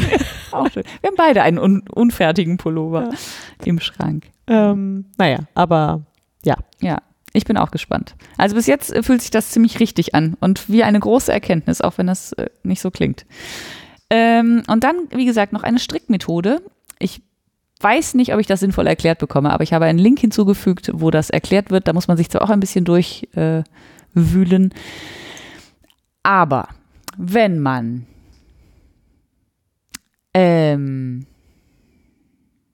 es fängt ja schon gut an. Ja. Ich habe keine Ahnung, wo ich anfangen soll. Hilf Na, wenn mal. man so, ähm, wie jetzt zum Beispiel bei deinem Myras Cowl, ja, ähm, so rechte Flächen und daneben linke Flächen und daneben wieder rechte Flächen strickt.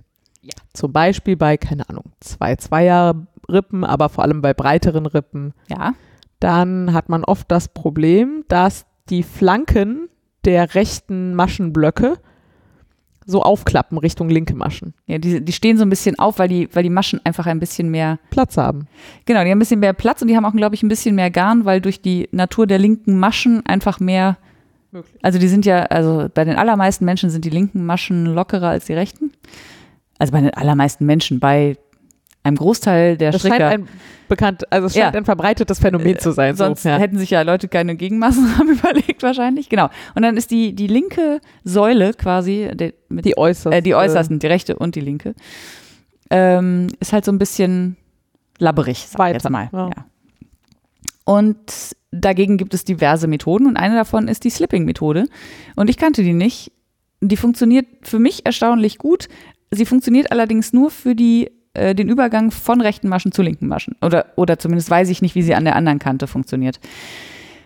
Und was man ähm, im Prinzip macht, ist eigentlich nur die erste linke Masche mit dem Faden vor der Arbeit abheben und dann in der nächsten Runde diese, die, also den Faden vor der Arbeit mit der linken Masche verstricken. Also so als, Naja, also im Prinzip, wenn man, wenn man nach der rechten Masche direkt die linke Masche stricken würde, ja, dann reserviert man da ja Garn für eine ganze Masche. genau. Und stattdessen Reserviert man nur eine, hebt man die Masche Linie. nur ab und Ja. lä lässt da quasi so einen Steg stehen und macht dann aber in der Runde danach aus dem die Masche, die man da eben nicht draus gemacht hat. genau, man macht aus dem Steg die Masche. Das ist eine sehr gute Formulierung. Das hört sich fürchterlich fummelig an. Also man muss ja quasi dann mit der linken Masche, die man abgehoben hat, äh, da muss man so von hinten durch und den Faden von vorne nach hinten da durchwursteln. Und ich habe gedacht, das kann doch, also was für ein Quatsch, wer macht denn sowas? Dann stricke ich ja ewig an dem Ding. Ähm, und glücklicherweise stand in dem Text, wo ich das gelesen habe, auch drin, dass das am Anfang vielleicht ein bisschen fummelig ist, aber dass man da ganz, ganz schnell so eine Routine reinkriegt, dass es so ist wie normales Stricken. Und ich kann das bestätigen. Also ich habe das jetzt, also von dem Kaul, da bi- bin ich jetzt bei sowas wie, weiß nicht, vielleicht acht Zentimetern oder so und habe das so ab dem dritten Zentimeter so gestrickt. Äh, der hat 180 Maschen, also ich habe das jetzt schon ein paar Mal gemacht und mittlerweile ist es wirklich einfach total selbstverständlich und macht überhaupt keinen Zeitaufwand. Also vielleicht so viel Zeitaufwand wie eine linke Masche versus eine rechte Masche, aber Was ich am Anfang nicht begriffen habe, ist, dass du halt, ich dachte, du müsstest zwei Schritte machen. Du müsstest dich erst um den Ja. Steg der letzten Runde kümmern, und dann die bis Masche du noch mal aus dem eine. Masche gestrickt hast und dann noch eine Masche stricken, was man aber natürlich nicht tut, weil man ja die neue Masche, die man rausgestrickt hat, wieder nur abhebt, um Genau. wieder einen Steg stehen zu lassen, damit man in der nächsten Runde dasselbe machen kann. Genau. Und nur in der rechten. und dann ist es tatsächlich im Prinzip auch wieder nur ein Move pro Runde. Richtig, genau. Und das war, äh, also das funktioniert halt erstaunlich gut. Meine linke, ähm, also die, die letzte rechte Masche, bevor der linke Teil kommt, ist halt wirklich sehr geschlossen, sehr sauber, sieht wirklich sehr ordentlich aus. Also wenn man dazu tendiert, dass die, äh, die Rippen einem, dass einem die Rippen aufstehen, sehr schön An den Flanken. An den Flanken. äh, also, ne, immer wenn man irgendwie so rechte neben linken Maschen hat, dann äh, ist das eine Technik, die ich sehr empfehlen kann. Auf jeden Fall werde ich immer ausprobieren bei Gelegenheit. Schlipping. Ich bin noch nicht so richtig, ob die, also dass das nur an der einen Seite geht, das bin ich Ja, noch ja. nicht so geil daran. Vielleicht kann man das aber ja trotzdem irgendwie transferieren auf die andere Seite. Mal Bestimmt gucken. sogar. Ich bin nur gerade, ich bin zu faul, mir das auszudenken, wie das auf der anderen Seite geht. Eine Seite bin ich schon mal sehr glücklich mit. Ja. Äh, ja, und dann habe ich, äh, ich habe ja im Wesentlichen, also neben Single-Garne spinnen lernen, mich mit diesem Mohair-Thema auseinandergesetzt. Mhm. Und wir waren erstmal völlig überfragt so. Also, weil Ja. nicht nur das, äh, also Mohair-Garne, die man so kauft, zeichnen sich ja dadurch aus, dass sie einen sehr dünnen Kernfaden haben und dann aber sehr voluminösen Fluff da drumherum haben. Mhm. Und da war uns grundsätzlich schon mal so ein bisschen unklar, wie man das überhaupt macht. Dann kommt dazu, dass wenn man das dann so kauft, und ich habe sogar Kit Mohair gekauft, dann ist das überhaupt nicht fluffig, Nee, wie man nicht. das erwartet. Das ist im Gegenteil eher glatt, dick, drahtig. Fast schon wie Leinen. Also nicht, Ja. ja, nicht, nicht so super rau. Ich hätte gesagt, wie Wensleydale, falls die geneigten Zuhörer da zufällig was mit anfangen können. Also Mhm. eher dick, eher glatt, eher lang. eh- Mhm. So, also irgendwie überhaupt nicht, wie man das erwartet. Mhm. Dann wussten wir natürlich noch viel weniger, wie man das macht. Dann haben wir auf dem letzten, auf dem Spinnkurs, wo wir neulich waren, mit Shanti Manu schon mal die Gelegenheit ergriffen, sie mal zu fragen, ob sie das zufällig weiß. Sie hatte auch so ein paar Ansätze, was sie machen würde, hatte jetzt aber auch nicht die mega unfassbare Mohair-Erfahrung. So ein bisschen jetzt, äh, ein bisschen was gelesen, ein bisschen was geguckt und vor allem viel ausprobiert. Und wenn man das im langen Auszug spinnt, was ja immer schon mal hilfreich ist für Fluff, ähm, und das tatsächlich sehr, sehr, sehr dünn spinnt, so dass man das Gefühl hat, da ist schon nicht mehr viel Substanz. Und dann nimmt man sich das Ergebnis und eine sehr raue Wurzelbürste oder so Mhm. und dann malträtiert man das. Und zwar nicht so ein bisschen, sondern so Mit richtig Schmackes. mit Schmackes, so doll man kann. Also wir zwei haben es zumindest an dem Abend, wo wir da rumgespielt haben, nicht kaputt gekriegt. Nee. Und wir Ähm, waren sehr brutal. Wir waren sehr brutal. Dann wird das auf einmal total fluffig und geil. Ja, und kriegt so ein Halo. Und zwar Also so einen deutlich längeren Halo sogar in dem, was wir da gemacht haben, als bei denen, die man so kauft. Auf jeden Fall, ja. Ähm, ich weiß noch nicht, wie man das jetzt im größeren Stil macht. Also für mehr als so ein paar Meter, die wir da hatten. Und ich weiß auch noch nicht, wie man das gleichmäßig genug macht. Also zumindest so halbwegs. Mal gucken. Ich werde jetzt aber auf jeden Fall was von dem, was ich da gekauft habe, mal färben, weil ich das einfach. Ich glaube, man will das erst färben, dann spinnen, dann bürsten, dann verstricken. Das glaube ich auch. Weil wenn man es einmal gesponnen und gebürstet hat, dann wieder zu färben, ich glaube, das filzt dann mehr als alles andere. könnte Ja, aber gesagt, du willst auch Mohair wahrscheinlich einfach nicht, also versponnenes Mohair nicht äh, in heißes Wasser werfen, oder? Ja, diesen, genau. Ja, hm. Ähm. Ja, keine Ahnung. Also wir werden damit weiter rumspielen, aber wir sind da auf einem guten Weg und sehr robuste Wurzelbürsten sind auf jeden Fall Teil dieses Weges. Ja, es war wirklich äh, verrückt. Ich hätte ja gedacht, da muss man nur mal so leicht drüber. Ja, wir haben erst mit so ganz leichten Sachen angefangen und dann, ich habe noch eine andere Bürste und ich habe hier noch eine Pilzbürste und ich habe hier noch, und es war, es, äh, wir wurden immer brachialer mit dem Garn, das hat ihm gut getan. Also Rundbürsten, so ganz normal für Haare zum Beispiel, äh, haben auch ziemlich gut funktioniert. Naja, aber auch nur die mit den Naturborsten. Ja, die mit den, ach so, ja, genau. Ich habe so eine Rundbürste hier, wo so Plastikdinger Ach so, nee, das geht natürlich Ja, nicht. genau. Aber wo so Naturborsten dran sind oder etwas, was Naturborsten imitiert, Hauptsache es ist schön rau. Wahrscheinlich geht es auch tatsächlich mit so einer, äh, Bürste.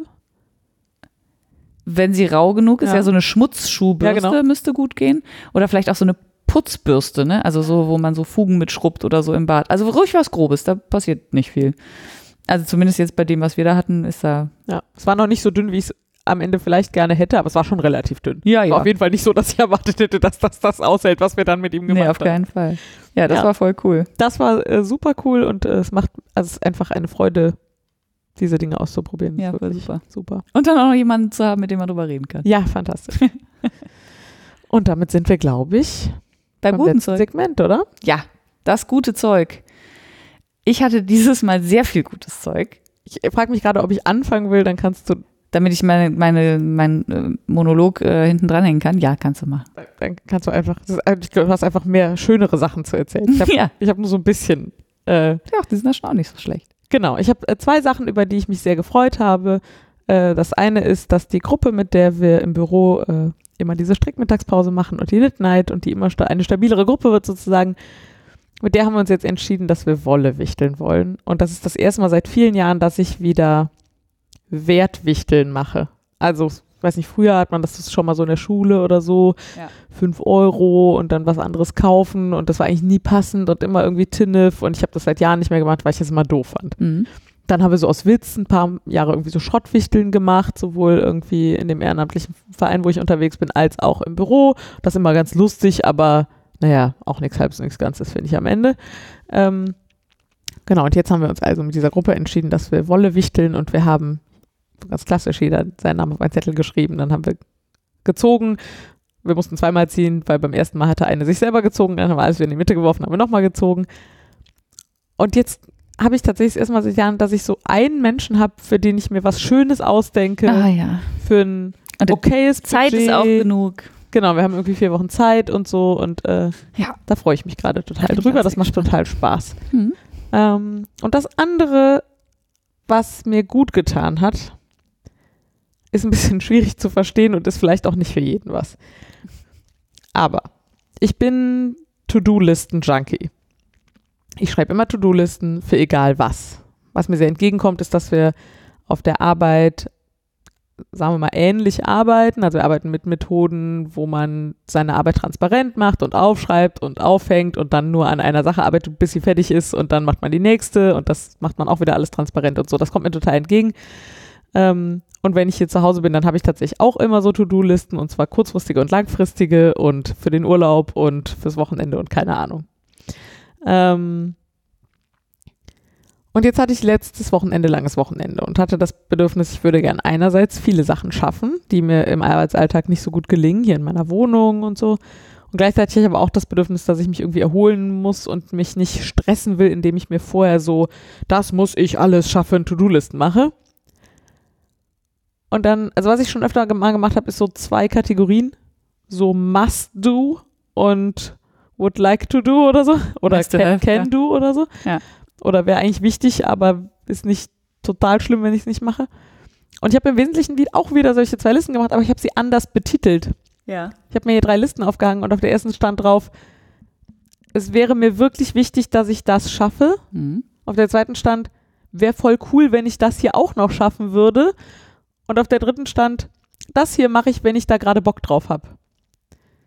Und das klingt so bescheuert, weil es ja genauso drei Listen waren und sie auch eine sehr ähnliche Bedeutung hatten. Aber allein, dass ich mir die so formuliert habe und damit auch diesen Wunsch an mich so formuliert habe, Mhm. hat mir total gut gegangen, damit umzugehen. Genau, es gab noch eine vierte. Das hier will ich jeden Tag machen und das war ganz wenig, nämlich mir was zu essen machen oder kochen oder so ähm, und mich in die Küche stellen und das tun und mir das selber gut tun und äh, eine Viertelstunde Yoga. Und das war ja beides nicht sehr viel. Ja. Genau, aber das war so, das hier möchte ich gerne jeden Tag für mich machen. Mhm. Und, und also so diese mir selber gegenüber wertschätzenderen Titel für diese To-Do-Listen haben total viel mit diesem langen Wochenende und mir gemacht. Und äh, ja, ich habe gedacht, vielleicht kann da draußen noch der ein oder andere was mit anfangen. Also mindestens ich kann da was mit anfangen. Ich kenne das Problem auch. Und dann hat man potenziell, wenn man nicht alles, was auf der Liste stand, äh, geschafft hat, sitzt man da abends, hat total viel geschafft und hat trotzdem schlechte Laune, Genau. weil da noch drei Leute, äh, drei Leute, drei Sachen auf der Liste stehen. Ja, aber man, nicht hat elf hat. geschafft, ne? Ja, genau.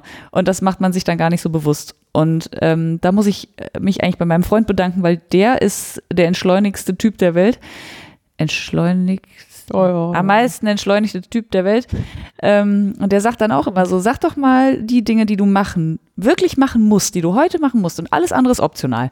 Und ich denke immer so, ja, der hat gut reden und der hat natürlich total recht. Also ist, das macht es total viel leichter und man fühlt sich einfach abends besser, weil die Sachen, die man machen muss, das sind ja meistens auch so Frösche, die man schlucken muss. Und wenn die weg sind, also ich weiß nicht, wie es dir geht, aber ich bin dann immer schon so mega stolz, dass Ja. ich das weg habe. Dann geht es mir schon mal viel besser. Ähm, Und ich habe halt auch mehrfach war ich, also da standen sehr viele Dinge auf diesen Listen Ja. Äh, für diese sechs Tage und ich habe halt auch gedacht, boah, das und das und das und dann habe ich nochmal, nee, nochmal einen Schritt zurück. Guck mal, du hast geschrieben, das hier wäre cool, wenn du es schaffst. ja. Und von den fünf Sachen, die du gerade das Gefühl hast, jetzt unbedingt machen zu müssen, hängen vier bei, wäre cool, wenn du es schaffst. Und nur eins bei, wäre wirklich ganz gut, wenn das Auf jeden Fall So, fertig würde, auf ja. jeden Fall fertig wird. Und dann habe ich halt nur die eine Sache gemacht. Und manchmal war es dann auch nur die eine. Und ich Ja. glaube, sonst hätte ich mich oft doof gefühlt, wenn ich dann nur die eine geschafft hätte. Aber jetzt habe ich halt, also meine, das hier will ich wirklich unbedingt geschafft haben, Liste war leer am Ende dieses Urlaubs. Die Mega beiden gut. anderen waren immer noch relativ gut gefüllt. Aber ich habe halt auch für mich gesorgt und auf mich aufgepasst und so. Und das Ja, war trotzdem sehr erholt nach den sechs Tagen. Das war das total nennt man gut. wahrscheinlich eine gute Langzeitstrategie. Vielleicht. Mal gucken. Ne? Ich werde das in Zukunft häufiger versuchen, Ja. nettere Titel für meine To-Do-Listen zu haben. Ja. Mit mir selber nettere Titel. Finde ich gut. Jetzt du. Ja, Alte Frau. ich äh, das jetzt von so einem wirklich sehr äh, relevanten Thema wie Selbstfürsorge Naja. zu totaler Banalität. Nein. Naja, also so mittelbanal, stimmt. Ja, es gab zumindest einen sehr schönen Anlass. Also, äh, der gute Anlass ist, ich äh, habe es ja schon mal erwähnt, ich habe die 40 äh, vollendet ähm, und ich sage immer, meine Großmutter beschwert sich immer, dass sie so alt ist und dann sage ich immer, ja, die Alternative zum Älterwerden ist ja nicht älter werden, das ist ja auch scheiße. Ähm, dann sagt sie immer, ja, das stimmt, das hast, du- da hast du natürlich auch recht. Also, ich bin jetzt 40, äh, das fühlt sich ziemlich gut an bis jetzt. Äh, und zu diesem Anlass habe ich eine schöne große Party gemacht und habe sehr viele Leute eingeladen. Und diese Menschen ähm, und mein Freund haben mir so schöne Sachen äh, geschenkt, dass ich kurz einmal die Geschenke erzählen muss, weil die alle so toll sind. Und sie haben Ich glaube, ich habe tatsächlich nichts geschenkt bekommen. Doch, ich habe ich hab auch noch von anderen Freunden auch noch Sachen geschenkt bekommen. Aber der Großteil meiner Geschenke war tatsächlich ähm, äh, handarbeitslastig, genau. Ähm, ich fange mal mit dem lustigsten und überraschendsten an. Ich bin jetzt Schafpatentante, was echt voll geil ist. Ähm, Laura hat das angeleiert und äh, noch ein paar äh, Kollegen, Ja. Schrägstrich Freunde, haben das mitgeschenkt. Und das ist natürlich super cool, weil ich bin jetzt Patentante von Frauke. Frauke ist ein Gotland-Milchschaf, äh, lebt nicht so weit Mix. Mix. Also- Achso, ja, ein Gotland Milch-Schaf-Mix. Ja. Richtig. Ähm, lebt nicht so weit von mir entfernt, was super ist. Also so ein Stündchen Autofahrt habe ich mir sagen lassen. Ähm, und ist jetzt für zwei Jahre mein Patenschaf. Mhm. Das bedeutet, ich bekomme ihr, Flie ihr Vlies, was natürlich total super ist. Ähm, ich kann sie aber auch besuchen und sie kriegt Lämmer und dann kann ich auch, glaube ich, da wohnen, kurz, ein Wochenende oder so. Gibt da eine Ferienwohnung auf Es gibt eine Hof? Ferienwohnung, genau. Und das finde ich natürlich total geil, weil ich einfach auch Schafe so super finde. Und jetzt habe ich quasi, naja, ein eigenes Schaf nicht, aber fast wie ein eigenes Ja. Schaf. So nah Ja. dran an eigenes Schaf, wie man kommt. Zumindest wenn man mitten in der Großstadt in einer Wohnung ohne Ja, Garten genau. wohnt. Also ja, wie ich an ein eigenes Schaf Ja. komme, momentan. Super geiles Geschenk. Äh, ebenso wie das Buch, das du vorhin schon angerissen hast, wo du gesagt hast, da rede ich noch drüber, das hast du dir ja auch gekauft. Also du hast Ja, dir gekauft und mir geschenkt. Ich habe das für diese Gruppe bestellt. ja. Hier, was könnte denn noch eine gute Ergänzung sein? Ja, hier dieses Buch vielleicht. Und dann habe ich das am Ende dann bestellt. Und ich dachte irgendwie, ja, wenn Frieda das dann hat, dann Leih ich mir leih das ich mal mir das mal aus. Mm, Dann habe ich genau. da durchgeblättert, bevor ich es eingepackt habe. Und dann habe ich es mir einfach auch bestellt. Es ist The Fleece and Fiber Sourcebook. Und es ist ein sehr umfassendes äh, Werk über, also in erster Linie Schafrassen, kann man sagen. Ähm, und wo die herkommen, wie man die verarbeitet, in welchen Färbungen es die gibt, äh, wo die wohnen, ähm, Für Eigenschaften haben. alles, genau. Ja. Primp, äh, Wo sie herkommen, also ob sie eine Züchtung sind ja, oder sowas, genau. Also da steht wirklich alles über äh, nicht nur Schaffasern, sondern es gibt auch noch ein, äh, es gibt noch Kapitel über andere Tiere, also Yaks und äh, Kaninchen, Mufflons. Mufflons. genau. Ich wusste nicht mal, dass Mufflons. Mufflons. Das stimmt doch, glaube ich, nicht. Nicht? Äh, ich, äh, ähm, Ich weiß die nicht alle auswendig, die da Ma. Max, Mux, Mux. ähm, Das ist das Moschusochsen vielleicht? Ich, ah, ich habe keine Ahnung, ehrlich gesagt, von diesen Tieren. Andere rinderartige Tiere, die Haare abwerfen, die man verspinnen kann. Vielleicht gucken wir das haarige- nächsten Mal nach. Haarige Tiere, genau. Also, ähm, und es ist so, es ist schon ein ordentlicher Schmöker und es ist sehr hübsch bebildert und es ist einfach sowas zum abends auf dem Sofa sitzen, durchblättern und sich einfach an der Schönheit der Fasern erfreuen und sich überlegen, ach guck mal, das ist aber ein hübsches Schaf, da gucke ich doch mal demnächst, wenn ich irgendwo ein Vlies sehe, ob ich das mal kaufe. Ja, Voll geil. mega niedlich. Also allein die Schaffotos da drin sind so Mega niedlich. Und es ist irgendwie echt fett und gebunden und schwer und Ja, schönes Buch, richtig schönes Buch. Ähm, und ähm, mein Freund hat mir ganz tolle Sachen geschenkt. Und zwar, un also eine Sache gewünscht und zwei Sachen ungewünscht. Die ungewünschten Sachen sind eine, äh, die, also die aktuelle Ausgabe vom, wie ich gerade gelernt habe, Leine-Magazin.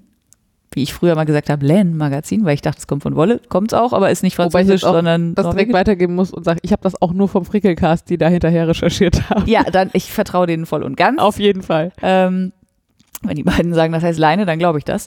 Also das Leine-Magazin, ähm, was ja wirklich ein total hübsches Magazin ist. Die Farben sind toll, die Qualität des Drucks ist der Hammer, das ist schön gesetzt, da hat man auch richtig Lust, die ganzen Sachen da Mhm. drin auch einfach zu stricken. Und das ist ja so eine äh, sehr äh, moderne, klassische Stricksache, kann man das so sagen? Ja. Ich Äh, finde, das kann man so sagen. super hübsch. Und das hat er lustigerweise bestellt, weil er das durchgeblättert hat, als wir bei der Susanne auf Mallorca waren und das so hübsch fand, dass er mir das kaufen wollte, weil er wollte, dass wir das im Haus haben. Das fand ich sehr witzig. Ja. Äh, und dann noch das äh, Stephen West Sweaters Buch. Ähm, ja, da muss ich glaube ich nicht viel zu sagen. Es ist sehr bunt, es ist sehr, es sind sehr abgefahrene Fotos drin, es sind sehr abgefahrene Sweater, also äh, abgefahrene Pullis und äh, Variationen davon drin. Ich muss mal gucken, was ich mich traue, davon zu tragen. Aber wenn man das nicht so knallbunt strickt, kann man das, glaube ich, alles gut tragen. Ähm, und dann hat er mir noch etwas selbst gebaut, was ich mir tatsächlich gewünscht habe, aber nicht erwartet habe, dass es so geil wird. Ähm, Laura hat bei ihrer, bei ihrem ähm, Victoria eine Lazy Kate dabei. Die ist eigentlich nichts anderes als ein kleines Brett mit drei Löchern und äh, Mini Kunststofffüßchen, so kann man das so sagen? Ja, ja, ja. Ja. Und so Stiften, die da reinpassen. Achso, die Stifte sind auch dabei. Naja, also Äh, war ja alles so, in eins, aber ich muss kann ja. bei meinem mit den Stiften nichts anderes anfangen, Ja. als sie in diese Lazycat zu stecken. Ich habe es auch gerade gecheckt. Im Gegensatz Zu mir. Ja, genau. Ich habe ja ein Bliss von Woolmakers und da gibt es eigentlich eine, nein, nicht eigentlich, da gibt es eine integrierte Lazy Kate. Da ist quasi in dem vorderen Holm sind äh, halt Bohrungen drin, wo man die Spulen mit diesen Stäben draufstecken kann. Das ist zum Beispiel für äh, Kettenzwirnen für mich aber total unpraktisch, weil muss ich mich, also wenn, vielleicht mache ich das auch falsch. Auf jeden Fall muss ich mich immer so nach vorne lehnen und den Faden komisch holen von vorne weg. Und das ist viel schöner, wenn man, also für mich, wenn ich so eine Lazy Kate habe, die ich hinter mich stellen Ja. kann. Die Ähm, das macht Spinnlehrer sagen das auch alle. Man Ach, die will die sagen- Lazycat schon hinter sich stehen. Man, also man will zumindest die Möglichkeit haben, ne, für gewisse Spinnsachen. Ähm, und dann habe ich mir von ihm halt eine Lazy Kate gewünscht. Und zwar so eine, wie die Laura hat, weil die kann man dann einfach, die nimmt halt keinen Platz weg, die kann man einfach in den Schrank legen, weil die hat halt, Und du hast gedacht, er kauft so ein Brettchen und macht da vier Füßchen drunter. ja, ich habe gedacht, er kauft im Baumarkt ein Brettchen und macht vier Füßchen runter und bohrt drei Löcher rein. Hat er aber nicht. Ähm, er hat das Material gefunden, aus dem das Bliss ist, ähm, bei einem befreundeten CNC-Fräsbetrieb, heißt das so? Keine Ahnung. Also die haben halt quasi so, so CNC-Maschinen, die halt computergesteuert aus Holz Dinge, und nicht nur aus Holz, aus allem möglichen, aber auch aus Holz Dinge ausschneiden können. Und jetzt habe ich quasi eine Lazy Kate, die aussieht, als würde sie zum Bliss gehören, weil sie aus genau dem gleichen Material ist. Also Genauso weißes, Ja. beschichtetes M- Birkenholz. Multiplex. Genau. Äh, voll cool. Ich habe davon auch Fotos gemacht äh, und da waren die nicht sinnvoll, also da ich nicht wusste, wo ich die sinnvoll hinpacken soll. Ihr findet die in dem ähm, Verlinkt in den Shownotes auf jeden Fall. Ihr müsst nur hinter der, also Ach so, genau. Ich habe die Shownotes äh, sind schon so. Genau, die sind im Shetland Lapis Lazuli äh, Revelry Post. Äh, habe ich die mit reingepackt, falls ihr euch die mal angucken wollt.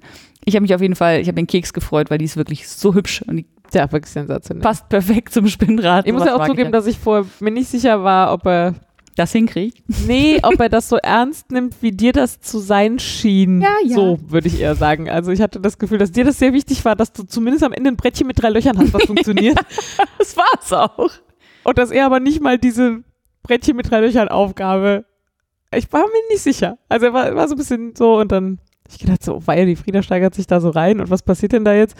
Und dann hat er mich angeschrieben und gesagt, ich habe mir überlegt, ich mache hier mal so und dann schickte er schon so einen Plan mit so Maßen. Ich so, äh, Moment, okay. Er nimmt das anscheinend doch ernst. Ja, nee, ja, also ja, Ja, oder er äh, sehr viel. ihm ist Also- der Ernsthaftigkeit der Situation bewusst. Und der setzt noch einen drauf, Ach, lustig. indem er einen Ja, sowas macht er wirklich gut. Ja. Also Sehr immer wenn er irgendwas für mich macht, ist es wirklich, er ist ja auch, er hat auch einen, einen kleinen Perfektionisten in sich. Der kann den nur abschalten. Hm. Im Gegensatz zu mir. Ja, es war, hat er in dem Fall nicht getan.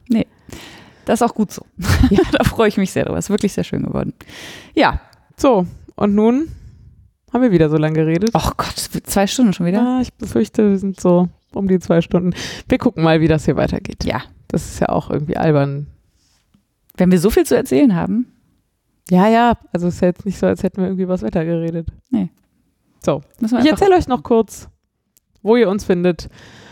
Und dann entlassen wir euch äh, bis zur nächsten Folge. Und zwar findet ihr uns in der Podcasting auf Deutsch Gruppe auf Ravelry im Wollkanal Thread. Ihr findet unseren ähm, Blog und die ähm, einzelnen Folgen unter www.wollkanal.de. Ihr findet uns auf Twitter unter @wollkanal. Ihr findet uns auf Instagram. Und da haben wir seit der letzten Folge fleißig gepostet. Und nachdem das am Anfang etwas verwirrend war, haben wir dann äh, angefangen, unter jeden Post ein Emoji drunter zu packen, wer von uns beiden den geschrieben hat. Ihr findet in dem Profil vom Wollkanal auf Instagram, wer von uns welches Emoji ist. und äh, dann seid ihr vielleicht weniger verwirrt und wir auch. Und alle anderen, mit denen wir so schreiben.